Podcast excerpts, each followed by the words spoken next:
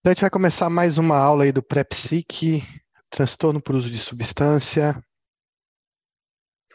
Um tema bem importante, a gente vai abordar os tratamentos das principais dependências químicas e os seus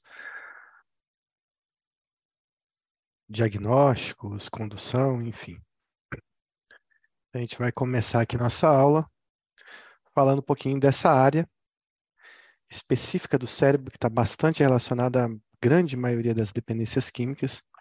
São áreas da recompensa, né, do prazer e recompensa, mas também áreas da punição. E são áreas que costumam ter uma modulação dopaminérgica importante, apesar de outros neurotransmissores serem também fundamentais para acionar essas áreas, que é o núcleo accumbens e a área tegmentar ventral. Também tem uma relação do hipocampo com a memória né, da dependência a questão dessas áreas terem interligação aí com o córtex pré-frontal também, mas as áreas principais relacionadas à dependência química são o núcleo accumbens e a área tegmentar ventral aí, que durante um tempo nesse paciente vai dominar, né, vai modular todas as suas vontades, desejos, impulsividade, fazendo com que ele não tenha mais controle basicamente sobre sua vida, suas ações, apenas em busca de mais uma dose dessa substância, tentando gerar o prazer aí que ele sente quando faz uso, né? Dizem que o paciente que usa crack, eles relatam que o primeiro uso é tão intenso que ele vai buscar o resto da vida é, tentando reutilizar novamente, tentando sentir essa sensação que ele sentiu no primeiro uso, de um prazer muito intenso e que depois não é conquistado novamente.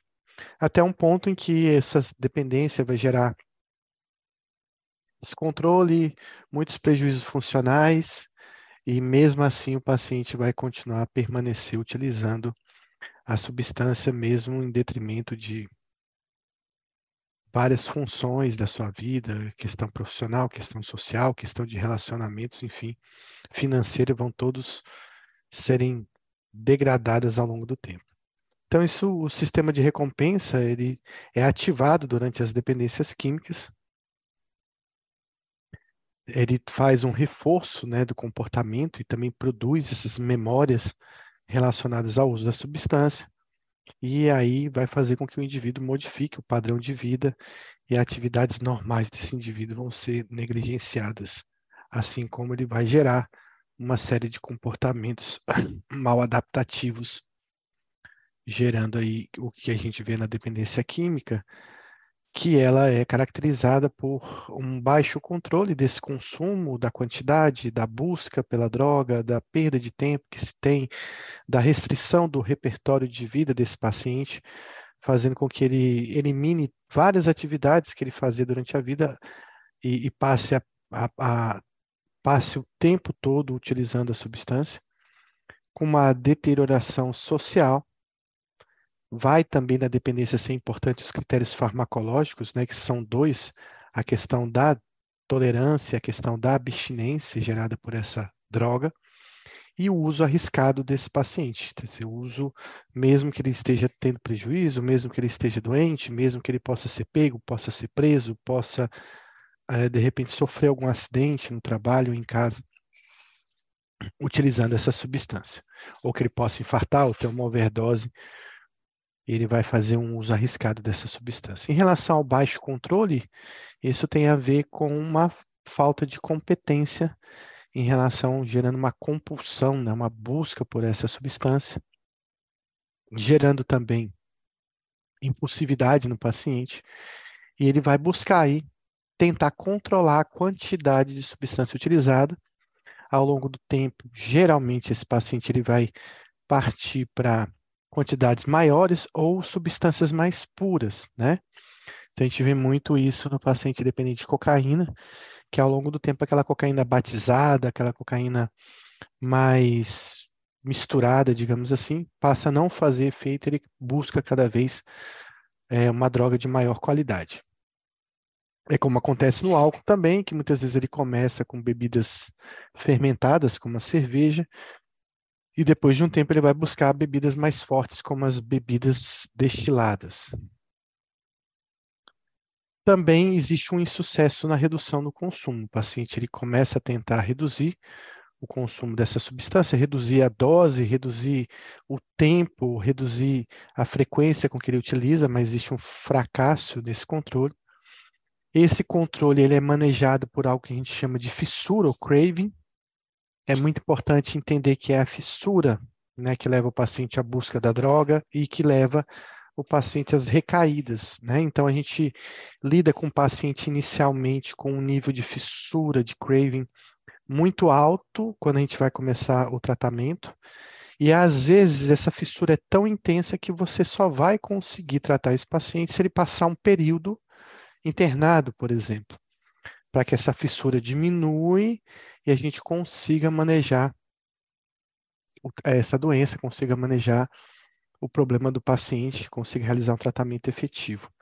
Então, de forma geral, a gente lida com muito paciente no CAPS AD, mas a gente sabe que os pacientes muito graves do CAPS-AD a gente não consegue tratar por conta dessa fissura elevada e por conta dele não interromper o consumo. A fissura ela é, tem um ciclo vicioso em relação ao consumo.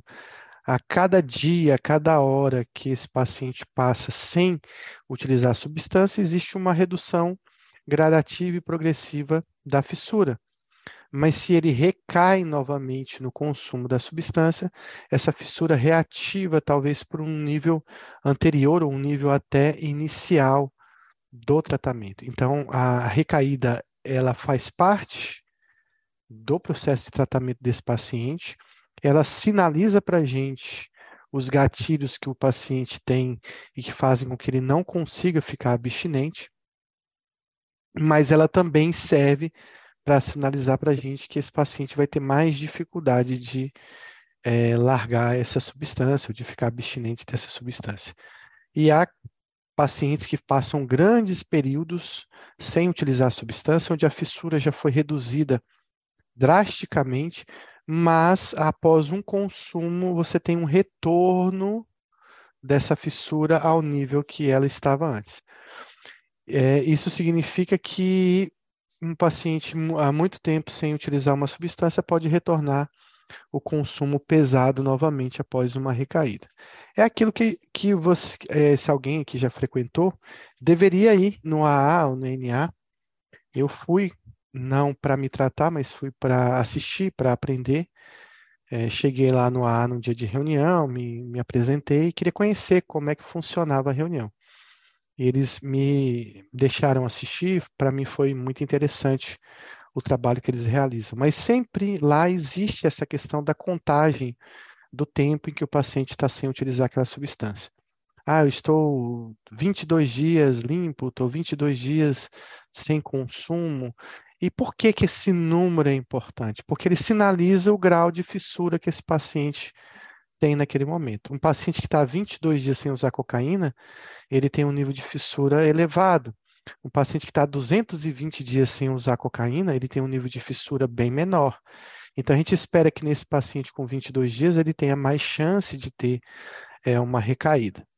E eles sempre comentam isso, não importa quanto tempo você ficou abstinente, se você utilizar a primeira dose, o primeiro gole, você pode perder toda essa contagem. E é por isso que toda vez que há uma recaída no AA ou NA, o paciente reinicia a contagem. Porque, na verdade, é isso que realmente aconteceu. Você tinha um nível de fissura progressivamente reduzindo e você perde essa, essa redução quando você tem uma recaída, voltando a, ao nível anterior e voltando ao início do tratamento, muitas vezes. Também você tem uma redução do repertório, ou seja, esse paciente ele começa a reduzir né, as atividades que ele vai é, é, que ele realiza, né?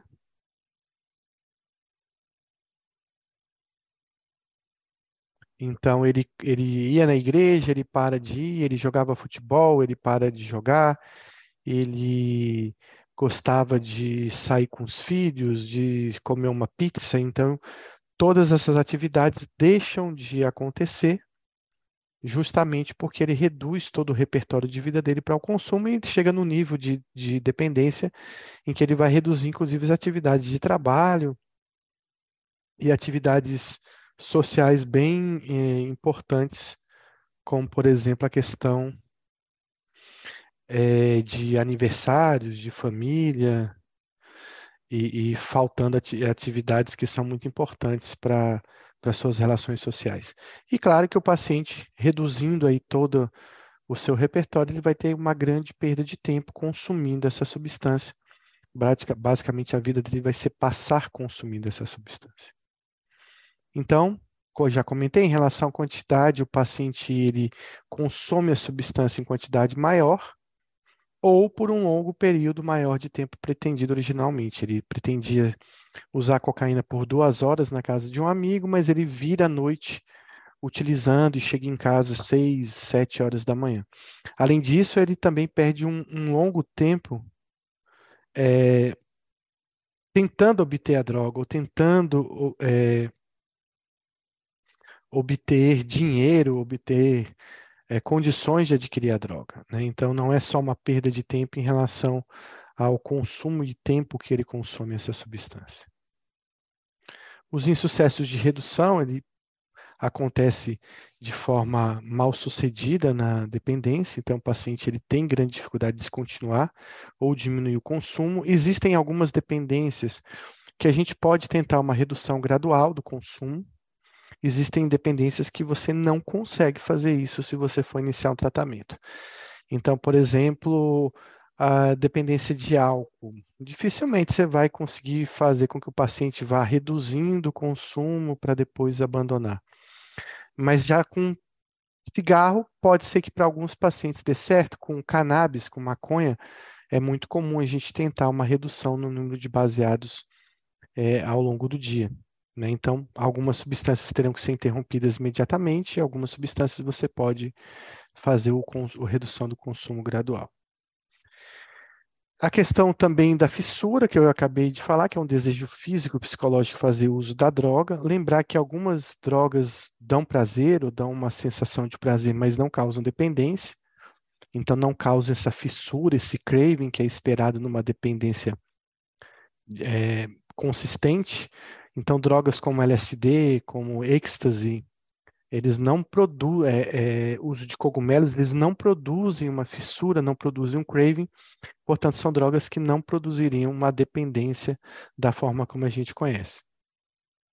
A questão da redução do repertório, todas as atividades reduzindo para o consumo de substância, e a questão da perda de tempo que o paciente tem tanto para utilizar a droga, tanto para obter a substância, mas também para se recuperar dos efeitos da substância. Então, ele perde tempo, por exemplo, na ressaca, tentando se recuperar para retornar às suas atividades.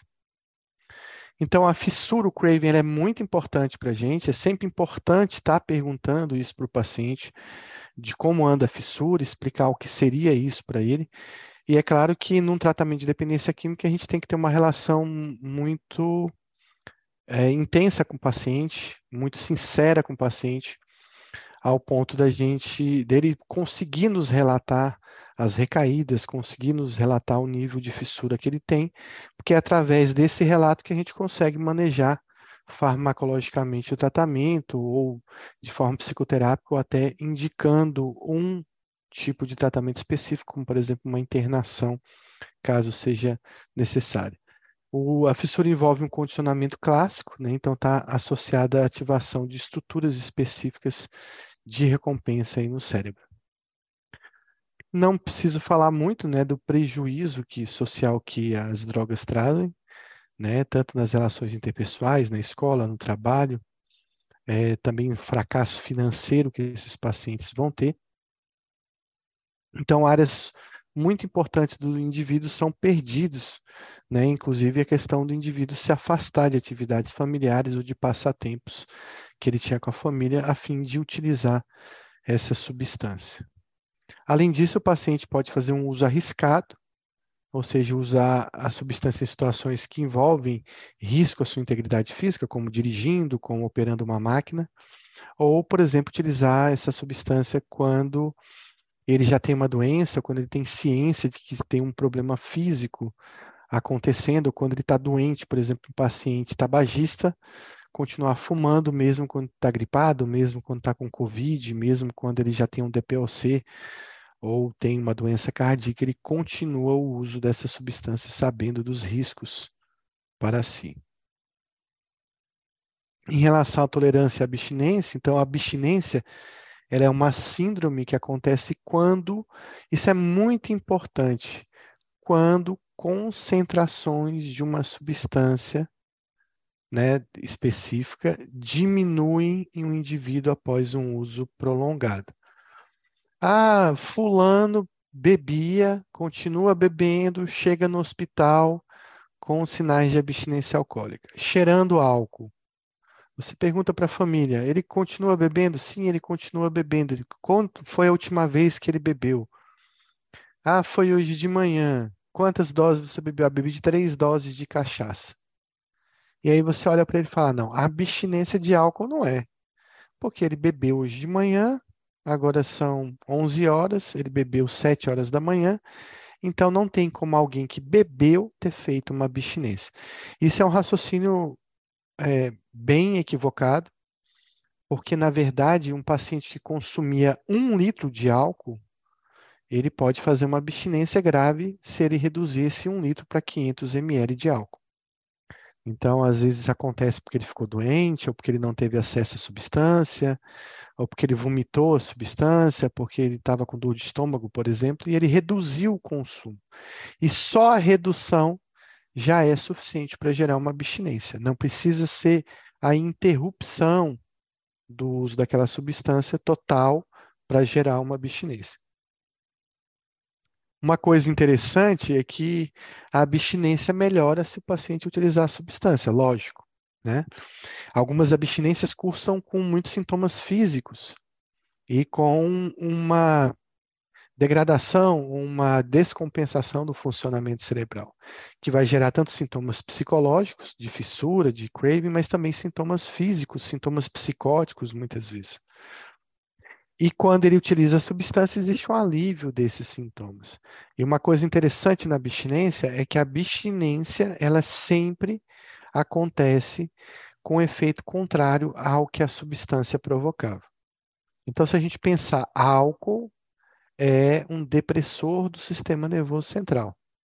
Então, a abstinência do álcool vai gerar uma ativação, uma excitação do sistema nervoso central. A cocaína é uma substância excitatória, uma substância que causa excitação do sistema, é um psicoestimulante, causa uma excitação do sistema nervoso central. Então, quando eu tenho abstinência de cocaína, eu vou gerar geralmente uma depressão do sistema nervoso central. E a gente vai ver em que nível isso, essa depressão acontece, em que nível essa estimulação acontece em cada substância.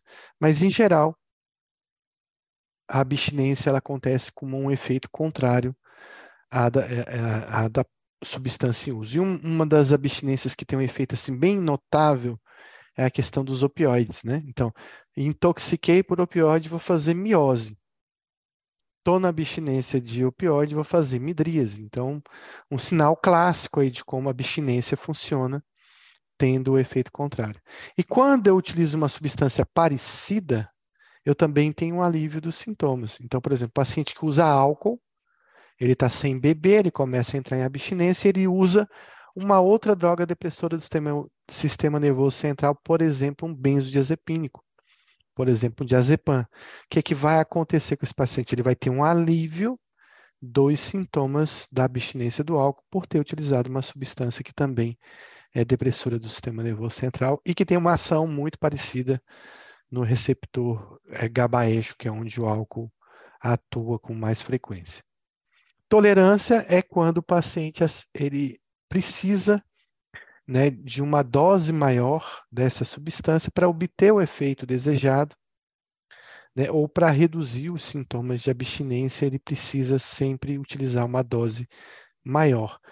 Ah, chega num certo nível que essa tolerância ela acaba meio que entrando num platô. Então, por exemplo, um paciente que ele usa um grama de cocaína, não quer dizer que daqui cinco anos ele vai estar usando um quilo, né? Até porque ele vai morrer se ele usar um quilo. Ele, aliás, ele não vai nem morrer porque ele não vai conseguir usar um quilo. É, então, existe um certo platô né, dessa tolerância. Então, por exemplo, pacientes que usam álcool há muito tempo, eles vão crescendo o consumo, mas chegam lá e estacionam, geralmente 750 ml, um litro de álcool. Né? Eu já tive paciente que bebia 2 litros de álcool por dia, mas é muito raro passar de um litro. Então, geralmente estaciona. Acontece muito frequentemente com cigarro. Então, o paciente tem lá 10 anos que ele fuma uma carteira por dia. Então, uma, uma certa tolerância que chegou num certo platô. Até porque o, o cérebro, o corpo também não vai, é, vai se utilizar doses maiores, acaba ficando mais tóxico do que prazeroso para o cérebro o uso dessa substância. E a tolerância e a abstinência são sinais farmacológicos da dependência. Um paciente que tem tolerância, um paciente que tem abstinência, basicamente você já está definindo que ele tem uma dependência química. E para a gente definir, a gente tem três tipos de pacientes que utilizam drogas. Nós temos o usuário nocivo, nós temos o dependente químico e temos o usuário recreacional. Em quase todas as drogas, a grande maioria dos pacientes são usuários recreacionais. Então, nós temos aí uma boa parcela da população brasileira que utiliza álcool de forma recreacional. Mas aí nós temos uma, uma taxa de 10, 12% da população brasileira que é dependente do álcool, né? Aí vai ter uma outra taxa que é um usuário nocivo, que é um paciente em transição. O usuário nocivo, ele pode regredir para interrupção do consumo ou até para um uso recreacional, mas ele tem uma grande tendência para avançar para uma dependência química. Então, ele, digamos, está fazendo essa virada né, para a dependência. E o que é um usuário nocivo? É aquela pessoa que ela utiliza a droga de uma forma que gera um comportamento mal adaptativo ao uso dessa substância, mas que ele não desenvolveu dependência ainda. É, não quer dizer que ele use a droga todo dia, não quer dizer que ele use a droga em grande quantidade, mas quando ele, e pode ser que ele use até ocasionalmente essa droga. Por exemplo, um bebedor de final de semana, ele passa a semana toda sem beber e utiliza a droga no final de semana. Porém, porém, quando ele utiliza essa substância, ele extrapola em algum aspecto. Né? Ele fica bêbado, ele briga, ele bate o carro, é, ele tem algum tipo de prejuízo social, financeiro importante que faz com que esse uso seja percebido, principalmente pelos outros, de que tem uma toxicidade para esse indivíduo, né? de que é nocivo para esse indivíduo. Por isso vem o nome de usuário nocivo. E esse uso pode ser em BIND, que a gente vai explicar daqui a pouco, que é aquele paciente que nem utiliza a substância com frequência, mas quando utiliza, ele não, ele perde o controle, ele extrapola e acaba tendo um tipo de prejuízo, geralmente consumindo uma grande quantidade quando ele resolve fazer uso da substância. Já o dependente químico ele vai atender os critérios que a gente tem para dependência, que são os critérios de baixo controle, de deterioração social, de uso arriscado e tendo os critérios farmacológicos de tolerância e abstinência para mim fazer o diagnóstico. Também a dependência química ela tem vários níveis, estágios de gravidade. Né? Você tem pacientes usuários de cocaína que estão no começo do, do, da dependência, que são menos graves, pacientes que já utilizam há mais tempo. Geralmente, quanto mais tempo se passa utilizando uma droga, você vai ter uma dependência mais difícil de tratar. Até porque esse cérebro já está, digamos assim, acostumado e mobilizado para a utilização dessa substância. Uma coisa interessante é que você tem substâncias que você quase não tem usuário recreacional. Então, por exemplo, a heroína. É muito raro você ver alguém, ah, eu uso heroína de vez em quando. Basicamente, isso não vai existir. Então, algumas substâncias são tão potentes que elas, basicamente, ou o paciente vai abandonar e não vai utilizar mais a substância, ou ele vai acabar virando um dependente químico. né? A, mesmo acontece com crack, né? Então, talvez heroína, crack, a metanfetamina, que é o ICE, eles são substâncias que geram dependências muito pesadas. E aí, basicamente, ninguém vai conseguir utilizar de forma recreacional. E tem substâncias que a gente entende, ah, que é uma substância muito pesada e que vai ter um grande número de dependentes, e na verdade não é assim. Então, por exemplo, talvez 60%, 70% dos usuários de cocaína no Brasil e no mundo sejam usuários recreacionais. São pessoas que teoricamente não precisam de tratamento. Eles precisam de orientação, mas orientação não significa tratamento. Então, você pode te falar, olha, é uma substância que tem um risco de você desenvolver uma dependência, é uma substância que tem vários riscos a, a, associados ao consumo, com o fato de ser ilícito, o fato de você poder ser preso, o fato de você poder ter uma lesão no nariz, se você é hipertenso, pode, sei lá, infartar. Mas não é um paciente que precisa de tratamento, que precisa de internação, que precisa de remédio, ele precisa apenas de orientação.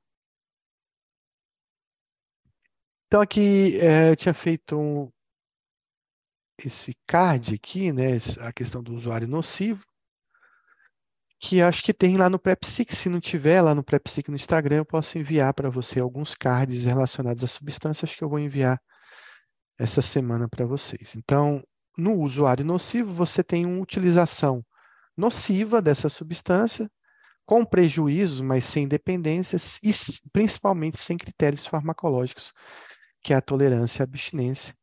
É comum consumo em BIND, um consumo pesado, mas ocasional. Né? Então, consumo exagerado, esporádico, com baixo controle e com prejuízos, em que o paciente ele não utiliza sempre, mas sempre que uso ele perde o controle sobre esse consumo. E os critérios de dependência, que existe um prejuízo, mas com critérios farmacológicos associados a um baixo controle do consumo da droga, uma deterioração social e também um uso arriscado dessa substância.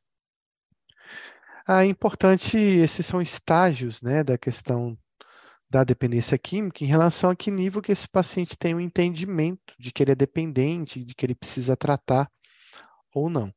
Então, a gente tem um paciente numa fase de pré-contemplação, é um paciente que ele não tem nenhuma motivação, ele não se sente doente, ele não se sente dependente, ele não vê nenhum tipo de necessidade de tratamento. Então ele diz: olha, não tem problemas, é um paciente que está negando essa dependência. Né? É muito, é, é muito quando a droga é ilícita e ela é pesada, tipo cocaína, o paciente tem é, é mais difícil ver o paciente nessa pré-contemplação. Mas, por exemplo, com substâncias lícitas como álcool, muito paciente já é dependente, ele vai dizer não, que ele não bebe essa quantidade toda, que não tem problema nenhum. E essa fase de pré-contemplação também é muito comum no usuário de cannabis porque a, a, dependência de cannabis ela vem associada a uma ideologia, né, de que cannabis é natural, é saudável, é uma planta, vem vem de Deus, uma plantinha que Deus criou e tal, etc. Então, da natureza não vai ter problema. Muitos pacientes consomem cannabis em grande quantidade e permanecem nessa fase de pré-contemplação. O que você tem que fazer é tentar convencer esse paciente dos benefícios e dos malefícios dessa substância.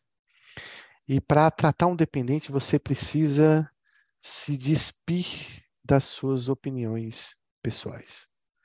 Você tem que ter um conhecimento técnico sobre dependência, você tem que conversar com o paciente de forma técnica em relação à dependência, ao cérebro, ao dano, mas você tem que ter uma mente muito aberta, porque se você utilizar da sua carga, da sua bagagem, você não vai conseguir abordar e conversar com esse paciente de forma natural. Né? Você não vai conseguir conversar sobre maconha de uma forma natural. E ele precisa disso, ele precisa de alguém que não venha carregado com algum tipo de preconceito, para ele entender de que você não está falando para ele que ele tem que parar de usar maconha porque você é preconceituoso e você não quer que ninguém use maconha porque maconha é uma coisa ruim. Mas que existe um risco técnico mesmo para ele com esse consumo. Então, você vai tentar levar o paciente para a parte da contemplação, onde o paciente sabe que tem problema, ele sabe que é, ele, ele precisa mudar, mas ele não consegue. E ele também acha um monte de motivos para não modificar. Né? Então, o que, que, é isso? São as desculpas que o paciente utiliza. Ah, mas é porque o meu trabalho é pesado. Ah, porque minha vida é ruim. Ah, porque meu casamento é desse jeito. Ah, porque meus pais não entendem. É porque tem muita briga em casa. É onde eu moro é muito violento. É, não tem nada para fazer lá, então a gente bebe mesmo, porque é a única coisa que tem para fazer. Então, ele não está muito afim de parar, ele já sabe que existe um problema, mas ele não vê uma força dentro dele para parar o uso dessa substância, para fazer um tratamento. E esse é um paciente que utiliza de muitas desculpas para justificar o consumo que ele já sabe que é exagerado e que não lhe faz bem. Ele é um paciente ainda com pouca motivação, mas que pelo menos tem uma luzinha lá no fim do túnel. Depois esse paciente entra para uma fase de preparação, que ele já tem uma certa motivação, ele sabe que tem um problema e ele precisa mudar, mas ele está ainda sem entender como ele vai fazer isso e como ele vai conseguir. Mas ele já está meio que passando essa linha para dizer: olha, eu vou me entregar, me entregar e eu vou realizar esse tratamento. Depois ele faz uma parte para uma fase de ação, onde ele está motivado e aderido ao tratamento, ele quer realmente parar o consumo desse paciente. Então, ele está muito motivado em uma fase de manutenção, onde ele já tem um tratamento disciplinado e onde ele está buscando agora é se manter abstinente, né? Se manter abstinente de uma substância significa mudar de vida, significa quase que nascer de novo, principalmente quando uma substância é muito pesada, como álcool, como cocaína, por exemplo. Eu falo álcool porque dependência de álcool é uma dependência muito pesada, que você tem um índice de cura muito baixo, entre 15% e 25%, talvez aí nas melhores estatísticas. E para que o paciente se mantenha recaída, é, sem recaídas, ele precisa mudar várias estratégias na vida dele. E uma delas é tentar preencher a vida dele com várias atividades que possam ocupar, acrescentar, estender, ampliar o repertório de atividades que esse paciente tem. Às vezes, mudanças de cunho religioso, mudanças de cunho dentro de um relacionamento, de trabalho, mas principalmente esse paciente precisa se ocupar para não cair naquele ditado lá que mente vazia, mente, sei lá, parada é oficina do diabo. Então, é o que acontece realmente na recaída é quando esse paciente ele está no tédio, que ele não tem nada para fazer, ou quando esse paciente está vivenciando uma, um momento bom e uma, ou um momento ruim. Né? Então, quando esse paciente está vivenciando um momento de felicidade na vida, né? se formou, sei lá, foi, foi promovido no emprego, vai casar, alguma coisa assim, ele tem, ele geralmente ele baixa a guarda, ele deixa de verificar e de procurar né, ficar atento aos gatilhos que podem levar a uma recaída.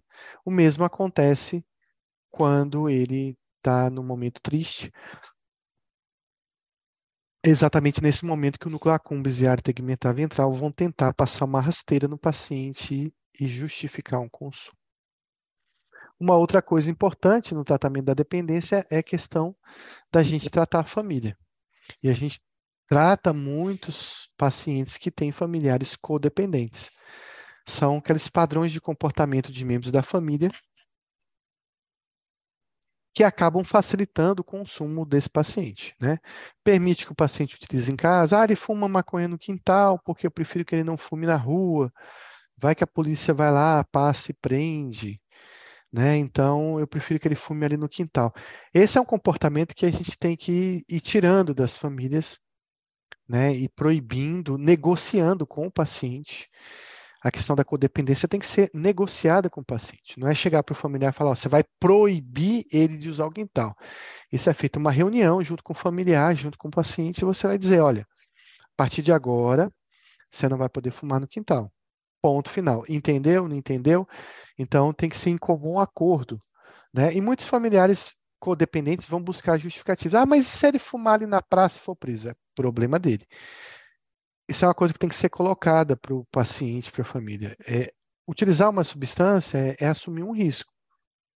Então, esse risco tem que ser assumido pelo paciente, tem que ser entendido pela família, porque senão é, a gente não vai conseguir tratar de forma adequada. Então, uma mãe me relatava: ah, eu prefiro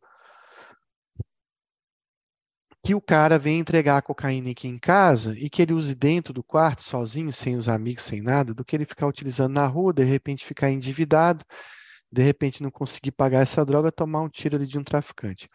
Então, assim, o medo dessa mãe é que o filho, sei lá, seja ferido por alguma dívida de drogas. Mas você tem que levar lá pensar, e se o filho infartar dentro de casa, se ele tiver uma overdose no quarto? Se ela acordar de manhã e está lá morto porque você permitiu que ele utilizasse droga dentro de casa. Quer dizer, é, é basicamente o mesmo risco que ele está passando. E se ela permite isso, o tratamento não vai dar certo. Então a gente precisa tratar os familiares. Então, nos critérios de dependência, você tem que ter sofrimento ou comprometimento juntamente com dois ou mais desses critérios. O primeiro deles é o critério 1, um, então, o paciente ele consome essa substância em quantidades maiores ou um período mais longo do que o pretendido. Né? Então, quantidade maior e tempo de uso maior. O critério 2, existe um desejo persistente, no caso craving, ou fissura, é, e, e, ou um esforço, existe, desculpa, existe um desejo, um esforço mal sucedido no sentido de reduzir o consumo, controlar o uso, ou diminuir o uso. Então, o paciente tenta fazer isso, mas não consegue. Muito tempo é gasto em atividades para obtenção da droga, em utilização dessa droga ou na recuperação dos efeitos dessa droga. Então, a perda de tempo que o paciente tem. O critério 4 que é a questão da fissura, e aí vem o que eu tinha comentado antes, o craving do paciente, um forte desejo de utilizar, um recorrente fracasso em cumprir obrigações importantes no trabalho, na escola ou em casa, um uso, apesar de problemas sociais ou interpessoais persistentes ou recorrentes, causados ou exacerbados pelo uso, então já está tendo briga na família, briga no casamento, problemas com o vizinho, sei lá, alguma coisa assim, e o paciente permanece nesse consumo. Atividades sociais, como aniversário do filho, ou profissionais ou recreacionais, são abandonadas ou reduzidas em virtude do consumo. O uso arriscado, como, por exemplo, utilizar em situações que representam um perigo para a integridade física do paciente. O uso é mantido apesar de ter consciência de um problema físico ou psicológico persistente, que é causado ou exacerbado pelo uso dessa substância, a tolerância, que a gente já comentou, ou ele ter abstinência, que aí são os critérios farmacológicos da dependência. Teve sofrimento, teve prejuízo e teve mais dois desses critérios, o DSM já considera uma dependência química. A gente considera, o DSM também considera em remissão inicial aquele paciente que já está sem atender os critérios de dependência, pelo menos no período de 3 a 12 meses, ou seja, ele já passou três meses abstinente, então ele entrou num processo de remissão do uso dessa droga. Mas a gente fala remissão inicial, porque ainda é um período ainda crítico para ele ter recaídas. E só depois de 12 meses sem utilizar a substância, ou atender os critérios, que eu digo que ele está em remissão sustentada. Então, essa é uma fase que o tratamento está dando certo. Lembrar que tanto o paciente como em remissão, tanto o paciente em remissão inicial, que dura de 3 a 12 meses, ele pode ter fissura. E essa fissura, às vezes, é mantida por toda a vida, mas sempre, progressivamente, existe um, uma diminuição, né, um escalonamento e uma diminuição dessa fissura ao longo do tempo, conforme passa-se o tempo em abstinência. Alguns pacientes eles estão em remissão porque eles estão internados. Então, eles estão em, em, em um ambiente hospitalar, quatro meses sem utilizar a substância, mas ele está num ambiente protegido, restrito, então digo que ele está em remissão por estar em ambiente protegido. Isso não quer dizer muita coisa, né? Porque é, é muito fácil estar tá sem usar droga internado. O problema é dizer não para esse consumo quando o paciente está aqui fora. Então ele vai ter que sair um dia, né? A gente considera leve quando ele tem dois três sintomas de abstinência, moderada quando ele tem quatro a cinco e grave quando ele tem mais de seis sintomas da dependência química. Então, aqui, vamos lá. Um caso aqui. Um adolescente de 16 anos de idade foi atendido com queixa de diminuição da performance na escola nos últimos seis meses. Durante esse período, o adolescente mudou seu grupo de amigos, tornou-se mais irritável e irresponsável e mostrou descaso com a higiene pessoal. Ele costumava ser um excelente aluno, mas suas notas caíram e estava faltando a várias aulas. Com base nesse caso hipotético, assinale a alternativa que apresenta o distúrbio que é a causa mais provável dos sintomas do paciente: depressão, transtorno bipolar, uso de substância, distúrbio de conduta ou transtorno depressivo persistente.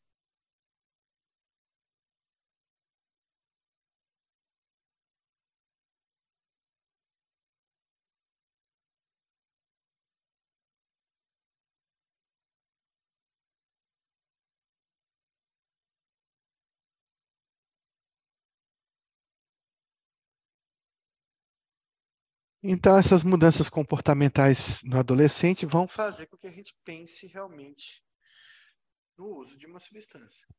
Mas lembrar que é, a substância ela pode estar relacionada a uma teoria que a gente fala a teoria da automedicação, em que o paciente ele tem um transtorno psiquiátrico, ele começa a sub, usar a substância para aliviar esses sintomas, ou o paciente também pode ter iniciado de uma substância devido a uma comorbidade psiquiátrica. Então, depressão, doença bipolar. Por exemplo, na doença bipolar, você tem um aumento da impulsividade. Isso facilita com que o paciente com, é, tenha mais facilidade de experimentação de substâncias e, portanto, gerar uma dependência com mais facilidade. Então, a gente vai ver que, por exemplo, comorbidade de álcool em mulheres bipolares é muito alta. É, TDAH, por exemplo, no adolescente, aumenta a impulsividade e aumenta a capacidade desse paciente realizar experimentações. Então, sempre tem que estar lembrando das comorbidades desses pacientes. Então, é um critério suficiente para o diagnóstico de uso nocivo de álcool ou de drogas a presença de quê? Compulsão em controlar o uso da substância, síndrome da abstinência, prejuízos para a saúde física e usar o trabalho, tolerância ao uso da substância ou estreitamento do seu repertório de vida em relação ao uso da substância.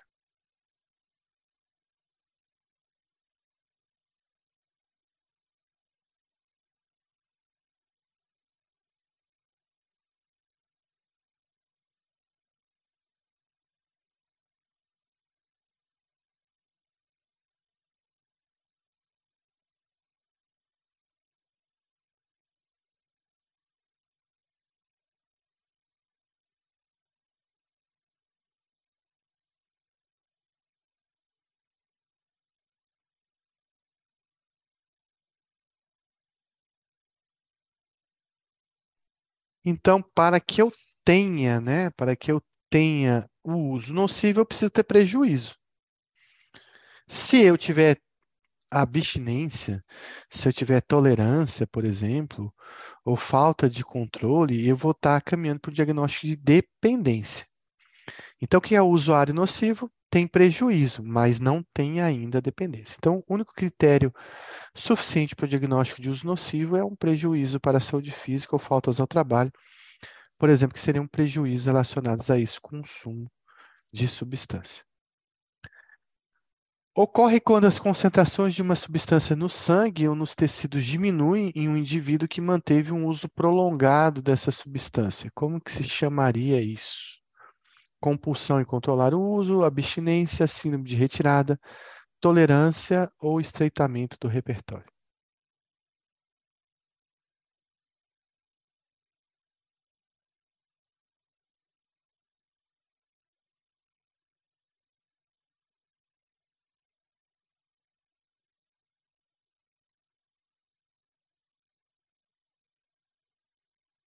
Então, classicamente, a gente, quando existe essa redução, o paciente vai entrar provavelmente numa síndrome de abstinência dessa substância.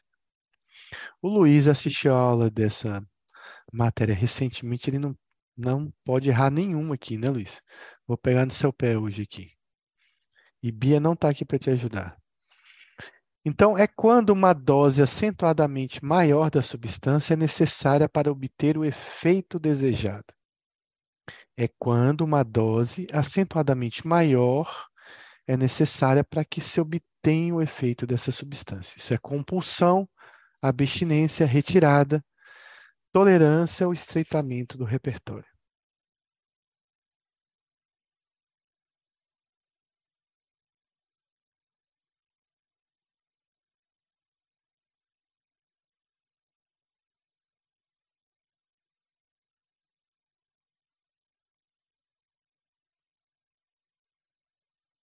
Então, isso é um exemplo de tolerância ao uso da substância.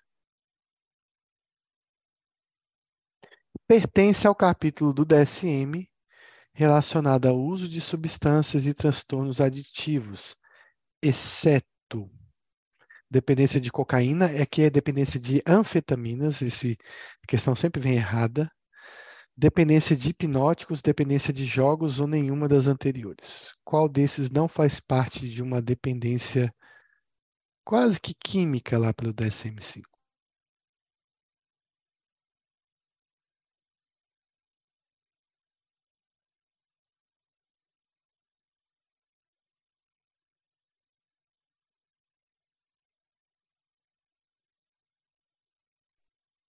Então, na verdade, todos são estão no capítulo do DSM-5, tá?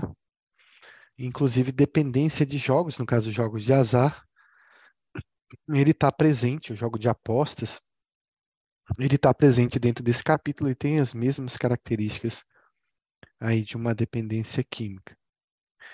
Sobre a síndrome de abstinência, marca alternativa falsa. Cada substância gera uma crise de abstinência específica, Drogas com efeito parecido costumam gerar abstinências parecidas. Os sintomas de abstinência geralmente são contrários aos efeitos da droga. É uma síndrome que acontece após interrupção imediata do uso da droga.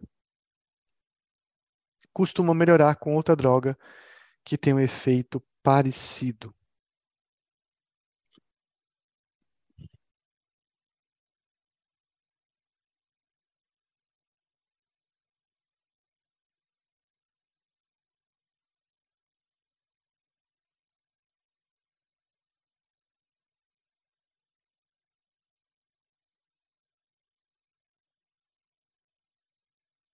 Então, essa questão a gente precisa comentar um pouco sobre ela.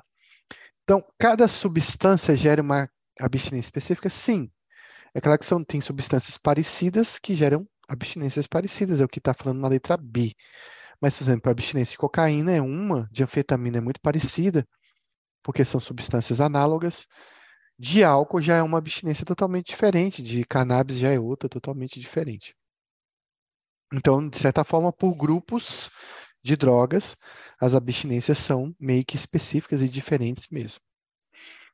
Os sintomas de abstinência são geralmente contrários ao que a droga produz, isso é verdade. Uma droga estimulante vai é, provocar uma abstinência com mais depressão do sistema nervoso central e vice-versa. É uma síndrome que acontece após interrupção imediata da droga? Nem sempre acontece após a interrupção imediata da droga. Então, a abstinência pode acontecer após uma redução do consumo dessa substância, não necessariamente está relacionada à interrupção da droga. Costuma melhorar contra a droga que tem um efeito parecido? Sim. A abstinência geralmente é tratada com uma droga parecida. Então, por exemplo, a abstinência de opioide. O cara chegou lá, o cara usava heroína e tal, etc. O que, que você vai dar para ele? Metadona. Se não tiver metadona lá no pronto-socorro, você vai dar uma morfina né? Vai dar uma morfina para ele até que você consiga a metadona. Então a gente tem que tratar a dependência com uma droga análoga. A gente trata a intoxicação com uma droga que serve como antídoto, uma droga antagônica ao efeito da substância. Então, por exemplo, se alguém utiliza opioide, heroína, fentanil, que agora o fentanil tomou conta do mercado e tem lugar dos Estados Unidos que ninguém quer mais nem usar heroína, quer usar só fentanil, que é muito mais potente do que heroína. Eu não me recordo aqui, mas se eu não me engano, o fentanil tem 100 vezes a potência da heroína. É uma, uma coisa, um número mais ou menos parecido. Quem souber me corrige. Então ele chega intoxicado por fentanil no pronto-socorro. O que, que eu vou usar? Está intoxicado, eu vou usar um antagonista um antagonista daquela substância, porque eu quero tirar o efeito daquela substância que está excessivo. Então, eu vou usar naloxona. Agora, se ele chega em abstinência de fentanil, eu tenho que usar uma droga parecida com fentanil. A abstinência eu trato com uma droga parecida. Então, eu posso dar uma morfina, eu posso dar uma meperidina, eu, ou de preferência, eu posso dar uma metadona, se é que vai ter metadona no pronto-socorro. Né? Mas então, se você não tem, o paciente chegou em abstinência de fentanil, vai fazer uma morfina, e, e isso até é uma coisa interessante, né? Porque é, seria meio antiética. O cara usa o cara usa morfina, ele chega aqui abstinente, passando muito mal, eu vou dar morfina para ele? Eu vou dar a droga que ele usa? Sim, você vai dar a droga que ele usa. Exatamente isso. Se você estivesse numa ilha com o seu iate lá encalhado, cheio de bebida, e de repente tivesse alguém com abstinência alcoólica começando, você daria álcool se você não tivesse um benzodiazepínico para evitar que esse paciente entre numa abstinência grave. Então, só para lembrar, intoxicação eu trato com antagonista e a abstinência eu trato com agonista dessa substância. Então, aqui a resposta é realmente a letra D. Então, essas são as drogas que a gente vai encontrar, os subcapítulos, né, sub títulos que a gente tem pelo transtorno de uso de substâncias, segundo a SM5, o álcool, a cafeína, a cannabis, alucinógenos. Ah, lembrando que alucinógenos, a grande maioria dos alucinógenos não causam dependência. Então, é, ele colocou ali uma palavra importante, transtorno pelo uso de substâncias, que é o nome que a gente tem mais utilizado do que falar dependência de álcool, né? Então, geralmente eu coloco TUA, TUA, né? Transtorno por uso de álcool, transtorno pelo uso de cannabis, para não ficar no, dando essa nomenclatura de dependência, porque às vezes o paciente nem é dependente, ele é um usuário nocivo. E no caso dos alucinógenos, nem dependência, na maioria das vezes, causa.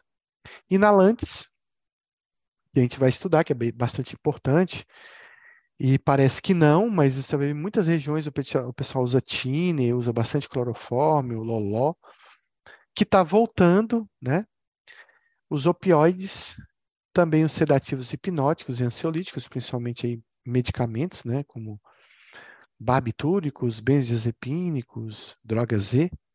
Os estimulantes, que estão tanto tem os estimulantes ilegais, ilícitos, como cocaína, como metanfetamina, mas também tem estimulantes que são medicamentos, como as anfetaminas, os anorexígenos, Feproporex, anfepramona, e também os medicamentos que são utilizados para DH, como a lisdexanfetamina e a metilfenidato. E o tabaco, e por fim, também está nesse capítulo transtorno de dependência de jogos.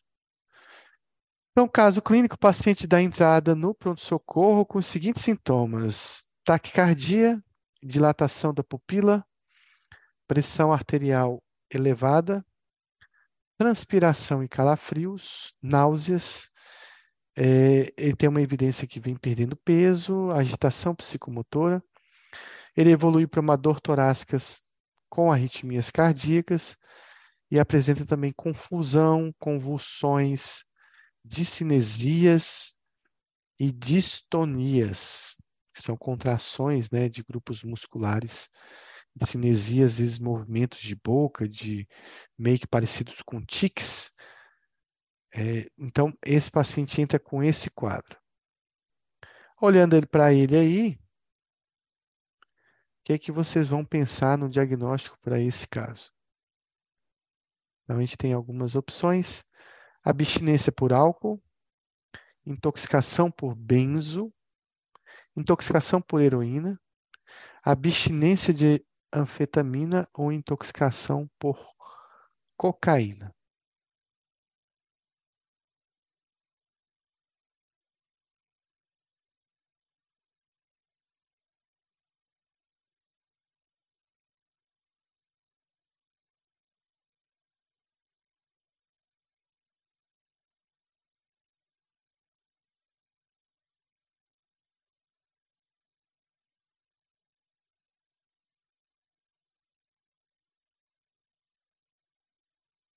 Vou voltar aqui um pouco a, a tela para a gente ver. Então, esse é um paciente, né? Ele tem uma descarga adrenérgica importante, que a gente vê pela pressão arterial, pela taquicardia, pelos calafrios, né? É, pela dilatação pupilar, pela midríase que esse paciente tem. É um paciente que ele parece estar agitado, então, se ele está agitado, ele usou uma droga que agita ou ele está em abstinência de uma droga que deprime. Duas coisas. O paciente está agitado no pronto-socorro por um transtorno de uso de substância. Ou ele utilizou uma substância que agita, ou ele está em abstinência de uma substância que deprime. Né? Então, a gente pode estar tá aí diante de um paciente intoxicado por uma substância estimulante, ou a gente pode estar diante de um paciente com uma abstinência de um medicamento, de uma substância depressora. Pensando nisso, a gente te, poderia ter várias opções aí, como a abstinência do álcool, por exemplo. Seria uma característica aí. Intoxicação por benzo, não, porque é uma droga que deprime, ele estaria deprimido. Mesma coisa acontece com opioide, também ele estaria deprimido. Então, ficaria para a gente só a letra A e a letra E. Mas como ele tem características bem específicas, essas distonias, a descarga simpática, a midríase, ela é bem característica da intoxicação por cocaína ou por algum psicoestimulante. Então, algumas coisas bem específicas da intoxicação por estimulante é essa descarga simpática, essa questão também das distonias, das alterações, que muitos pacientes que usam crack durante muito tempo têm, Bastante paciente com crack desenvolve discinesia tardia, por exemplo. E essa questão da dor torácica e das arritmias, que são bem comuns nos psicoestimulantes. Então, o que a gente deve esperar na intoxicação por cocaína são esses sintomas já descritos ali no caso. Taquicardia, lembrando que o paciente pode ter uma bradicardia, e essa bradicardia já indica uma intoxicação grave desse paciente. A midríase é bem característica da cocaína. Né? Bem característica mesmo. A questão da pressão arterial pode estar elevada, mas se for grave, ele pode estar fazendo hipotensão, principalmente se ele tiver, de repente, uma lesão cardíaca. Transpiração, sudorese, calafrios, piroereção, náusea e vômito, se a intoxicação for bem grave. Geralmente, se for um paciente dependente de longo prazo, ele já vai estar com peso baixo, né, emagrecido, porque a cocaína tira o apetite. Também uma agitação, se ele tiver com retardo psicomotor, indica essa gravidade. E ele também tem fraqueza muscular, pode evoluir para um quadro de depressão respiratória, com dor torácica e arritmias. E ele pode ter um quadro de delírio, quadro confusional. Pode apresentar convulsões. As convulsões são muito comuns nas overdoses de cocaína e de crack pode apresentar sintomas aí de síndromes extrapiramidais, né, com distonias, e pode ter a discinesia tardia, em casos graves, esse paciente pode ficar comatoso. Então, a gente vai ver o transtorno para o uso de estimulantes, do qual a gente tem de exemplo a cocaína, a anfetamina e outras substâncias. Então, quem são os principais psicoestimulantes, né? Então, tradicionalmente, a cocaína, que tem uma utilização, começou lá no século XX. A cocaína foi utilizada como remédio durante muito tempo. As anfetaminas vieram depois, na década de 60, 70. E agora existem outras substâncias também que a gente vai citar como a metanfetamina. Então, a cocaína, especificamente falando, ela pode ser utilizada de várias formas, né? Então, o primeiro uso da cocaína ela vem da folha da cocaína, da qual tem uma utilização cultural, uma utilização às vezes nutricional relacionada à cocaína que é utilizada pelos índios andinos aí da região da Bolívia, do Peru, enfim, que eles mascam a folha de cocaína para aliviar da da temperatura, do frio, do cansaço, da fome e também da alta altitude. Então, a cocaína melhora o funcionamento desses pacientes. Tem um efeito parecido com cafeína, mas um pouco mais potente. Você não vai ver ninguém dependente da folha da cocaína. Então, se quiser tomar um chá de folha de coca, recomendo. Não é, não é muito gostoso, mas também não vai fazer mal. É, talvez um chamate seja mais agradável, mas eu lembro que eu ganhei um presente aí, ganhei um chá de, de folha de coca e não tem um efeito também muito psicoestimulante igual a, a cafeína, talvez parecido com a cafeína. Né? Eu ainda prefiro o café. Mas não causa dependência. Né? Não causa dependência. Dizem que na, na Bolívia, no, no Peru, quando é feito da folha mais fresca, esse chá tem um, um paladar melhor, mais gostoso. Então, é uma substância que não tem nenhum tipo de caráter nocivo para o um indivíduo. Também ele pode ser utilizado na pasta base, que pode ser fumada, pode ser transformada em outros tipos de cocaína. Você pode fazer diretamente da pasta base crack, basta você acrescentar esta pasta base um pouco de bicarbonato e ferver e isso vai virar pequenas pedras de crack. É, o crack, que, que é uma formulação especial da cocaína, que muita gente pensa que é o resíduo da cocaína, mas não é verdade. É um produto inicial do processo de formulação da cocaína. Como eu falei, basta acrescentar bicarbonato à pasta base, que é a pasta que é o alcaloide retirado das folhas, né? Ele vira tipo uma, um creme grosso assim e você faz o crack rapidamente, sem muita dificuldade. Também tem um Merla, que é, ele geralmente vem de uma pasta base ruim, uma pasta base contaminada com ácido sulfúrico, onde quem preparou a pasta base não fez muito bem, e isso gera um Merla, que é um crack com bastante sulfeto, sulfato, e que nem é uma droga muito boa porque ele acaba queimando, né, as mucosas, então o paciente não consegue utilizar por muito tempo mas para aproveitar e não jogar fora, é, eles vendem o merla. Então, merla, digamos, seria um, realmente um resíduo é, do crack, um resíduo da pasta base. E você tem a cocaína, que é o cloridato de cocaína, que é um pó, né? E para chegar nesse processo existe um processo de engenharia química, de trabalhar com essa substância para ela virar esse pó, é um processo que é bem, bastante caro e bastante difícil de fazer. Aqui em relação aos efeitos, ó, a folha demora de 360 segundos para fazer efeito, a pasta base é bem rápida. E vejam que interessante é que o crack, por exemplo, o início do efeito é mais rápido do que se eu injetar cocaína. E olha o tempo de efeito, o início do efeito da cocaína em pó, da cocaína cloridrato de cocaína. Então é bem lento o início de efeito. Isso daqui, essas setinhas aqui, e esse tempo, ele diz muito respeito à questão da capacidade de dependência. Então muita gente pensa que crack é uma droga diferente de cocaína cheirada, e não é. É a mesma substância mas que provoca uma dependência diferente pela questão da via onde ela é administrada. Então, é a mesma coisa que alguém usar, eh, de repente, morfina em comprimido e usar morfina injetável. Quem utilizar morfina injetável vai ter uma dependência mais grave, porque a droga chega muito mais rapidamente ao cérebro. Em relação à duração do efeito, olha só o chá de folha de coca.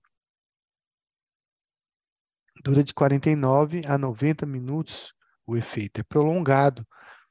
Olha aqui o cloridade de cocaína, também é prolongado, dura em torno de 45 minutos o efeito da cocaína. Olha o da cocaína injetável, de 10 a 20 minutos. Agora vejam a duração do efeito do crack. 5 a 10 minutos. Uma outra questão importante em relação à dependência, a biodisponibilidade da droga. Quanto que eu utilizo e quanto vai estar na minha corrente sanguínea pronto para chegar no meu cérebro. Então, quando eu pego lá, sei lá, 100 gramas de folha de coca que tem 100 gramas de cocaína, apenas 20% é absorvido dessa cocaína. Da mesma, mesma coisa, se eu pego um grama, né, mil miligramas de cocaína em pó, o que, que vai acontecer? Eu consigo cheirar, mas absorver 300 miligramas. Significa que 700 miligramas dessa cocaína vai ser perdida no nariz, não vai ser absorvida, enfim, não vai funcionar. Agora vejam a biodisponibilidade do crack: 60, 60 a 70%. Ele só perde um pouco para a biodisponibilidade da cocaína injetável. Claro que se for injetado tudo, vai absorver tudo. Então, essas três características do crack fazem dela uma droga muito potente e, em alguns aspectos, até mais rápida e com efeito muito fugaz em relação à cocaína injetável. Uma coisa que a gente precisa gravar em dependência química e quando a gente avalia uma droga é que quanto menor a meia-vida de uma substância, maior o nível de dependência desse paciente. Então, aqui analisando o crack para o cloridato de cocaína, a chance de alguém ficar dependente de crack é muito, muito maior por conta da meia-vida muito curta do crack. Então, o que torna o crack tão viciante é a velocidade de início, é o seu efeito muito fugaz, sua meia-vida muito rápida e ter uma alta biodisponibilidade, mesmo que a droga seja fumada. É praticamente injetar cocaína em alguns aspectos é mais potente do que você injetar cocaína. Então, a cocaína pode ser utilizada de várias formas. Eu posso cheirar cocaína, eu posso passar cocaína na minha mucosa oral e ser absorvida. Eu posso fumar a cocaína, que seria via inalatória. Eu não consigo fumar o pó. Então, se alguém tentar fumar o cloridato de cocaína, não vai dar certo, mas eu consigo fumar a pasta base e consigo fumar o crack, por exemplo. Pode ser injetável, Posso fazer uso retal e vaginal, é muito comum em artistas que se utilizam do nariz, da voz. É o caso, por exemplo, dizem que da Elis Regina e de outros cantores que usavam cocaína retal para não afetar a voz. E aqui, em relação ao mecanismo de ação, também tem esse memorize que está lá no que eu vou botar no, no grupo em que ele libera né, uma grande quantidade de dopamina, que vai liberar uma grande quantidade de noradrenalina, também de serotonina liberado na dependência de cocaína. Isso gera né, efeitos alfa-adrenérgicos, alfa-1 e alfa-2, que têm efeitos cardiotóxicos nesse paciente. E ele também tem um efeito de bloqueio dos canais de sódio, fazendo com que a cocaína tenha um efeito anestésico local. A cocaína já foi é, utiliz, muito utilizada como anestésico, não só anestésico sistêmico, mas anestésico local, principalmente. Em, em geral, em cirurgias oftalmológicas, era muito utilizada. E, e- e a história do pai da anestesia local, que é o Co- Kucker, se eu não me engano, é esse nome, é um alemão, ele se tornou dependente de cocaína. A gente tem, então, efeitos como anestesia, vasoconstricção, ele tem um efeito quinidina-like, provocando arritmias cardíacas com alargamento do QRS. Também existe um prolongamento do QT, o paciente faz vasoconstricção e, em casos graves, ele vai fazer bradicardia e hipotensão, ao invés de fazer taquicardia e hipertensão. E aqui as vias, e lembrando que a gente tem algumas anfetaminas com um mecanismo parecido. Nós temos a fe- anfetamina, a destanfetamina, a metanfetamina, que é o ICE, o metilfenidato, a lisdexan- lisdexanfetamina, o CAT, que é uma planta que também produz um, um psicoestimulante parecido com a cocaína, e a própria cocaína são exemplos de psicoestimulantes. Aqui, esse que é o gráfico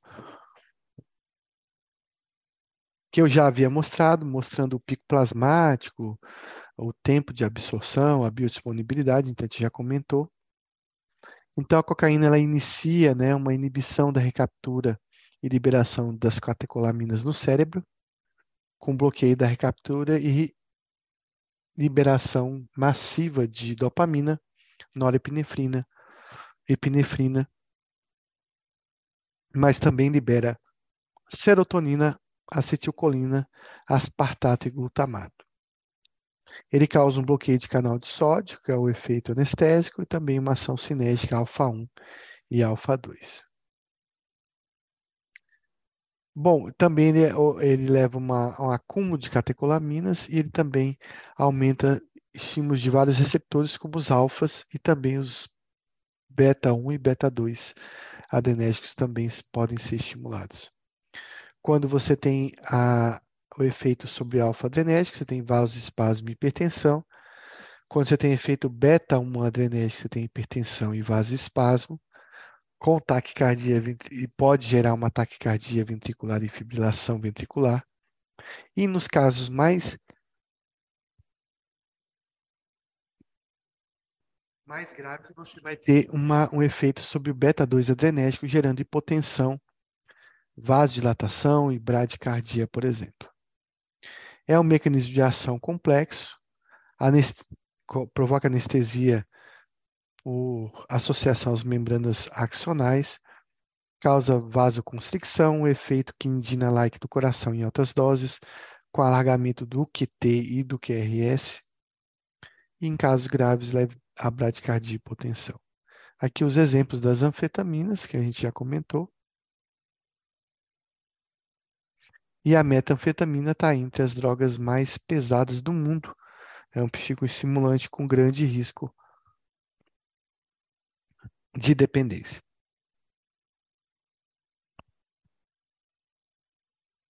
É a via que dá maior biodisponibilidade da cocaína no corpo humano. É a via inalatória, é a via nasal, retal, venosa ou oral?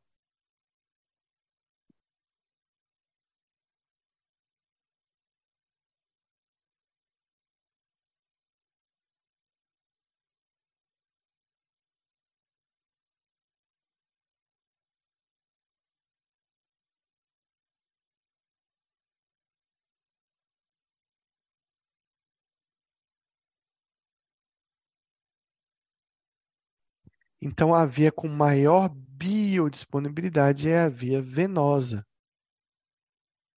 Né? Então, injetar cocaína dá 100% de biodisponibilidade dessa cocaína.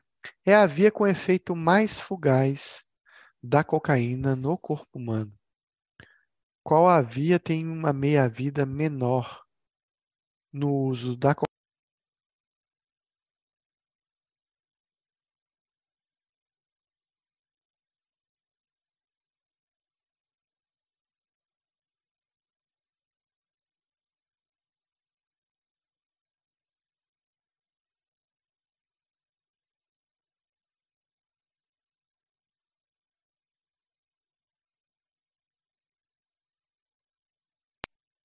Então, é a via inalatória. É a via que cursa, né, que é a, cocaína nada, no caso o crack, é a cocaína com maior, com menor meia-vida que a gente tem. É a via com início mais rápido de ação da cocaína no corpo humano.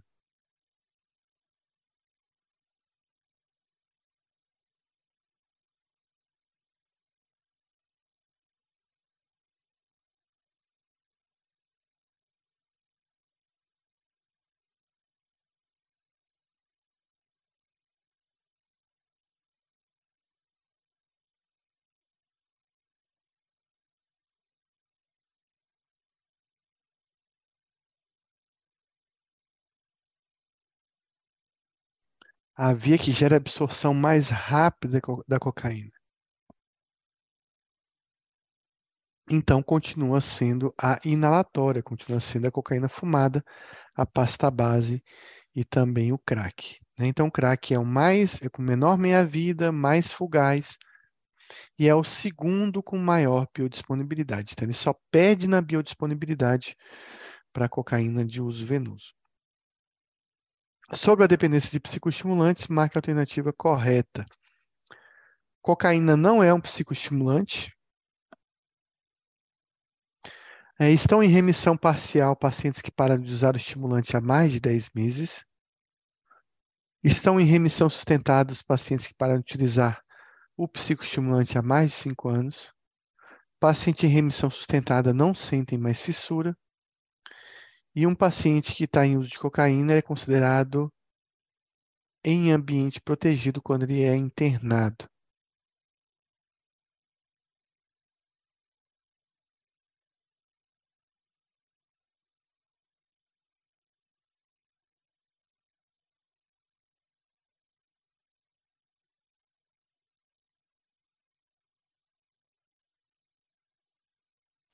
Só para a gente se lembrar, a paciente em remissão parcial é aquele que tem 3 a 12 meses sem utilizar a substância, sustentada a partir de 12 meses. A fissura está presente nos pacientes mesmo depois de muito tempo sem utilizar a substância. Cocaína, sim, é um psicoestimulante. O paciente internado está em ambiente protegido. São efeitos cardiotóxicos da cocaína, exceto vasoconstricção, ação quinidina-like, encurtamento do QRS, prolongamento do intervalo QT ou bradicardia e hipotensão.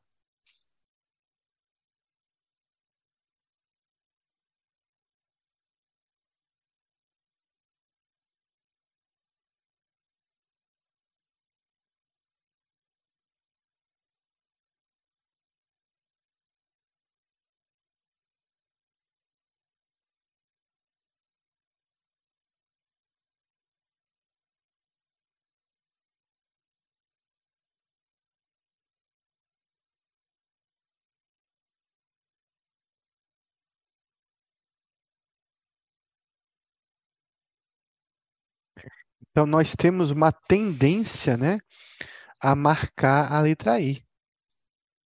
Por quê? A gente pensa em psicoestimulante, a cocaína vai dar taquicardia e hipertensão, mas a gente viu ali que quando afeta, quando os níveis de cocaína são bastante altos, eles vão estimular os receptores beta 2, e isso vai levar a uma bradicardia e hipotensão. Beta 1 vai levar a fibrilação e fibrilação e taquicardia ventricular mas o beta 2 vai levar a uma bradicardia e hipotensão. O que a gente vai ver na cocaína é um alargamento do espaço QRS e não encurtamento do espaço QRS.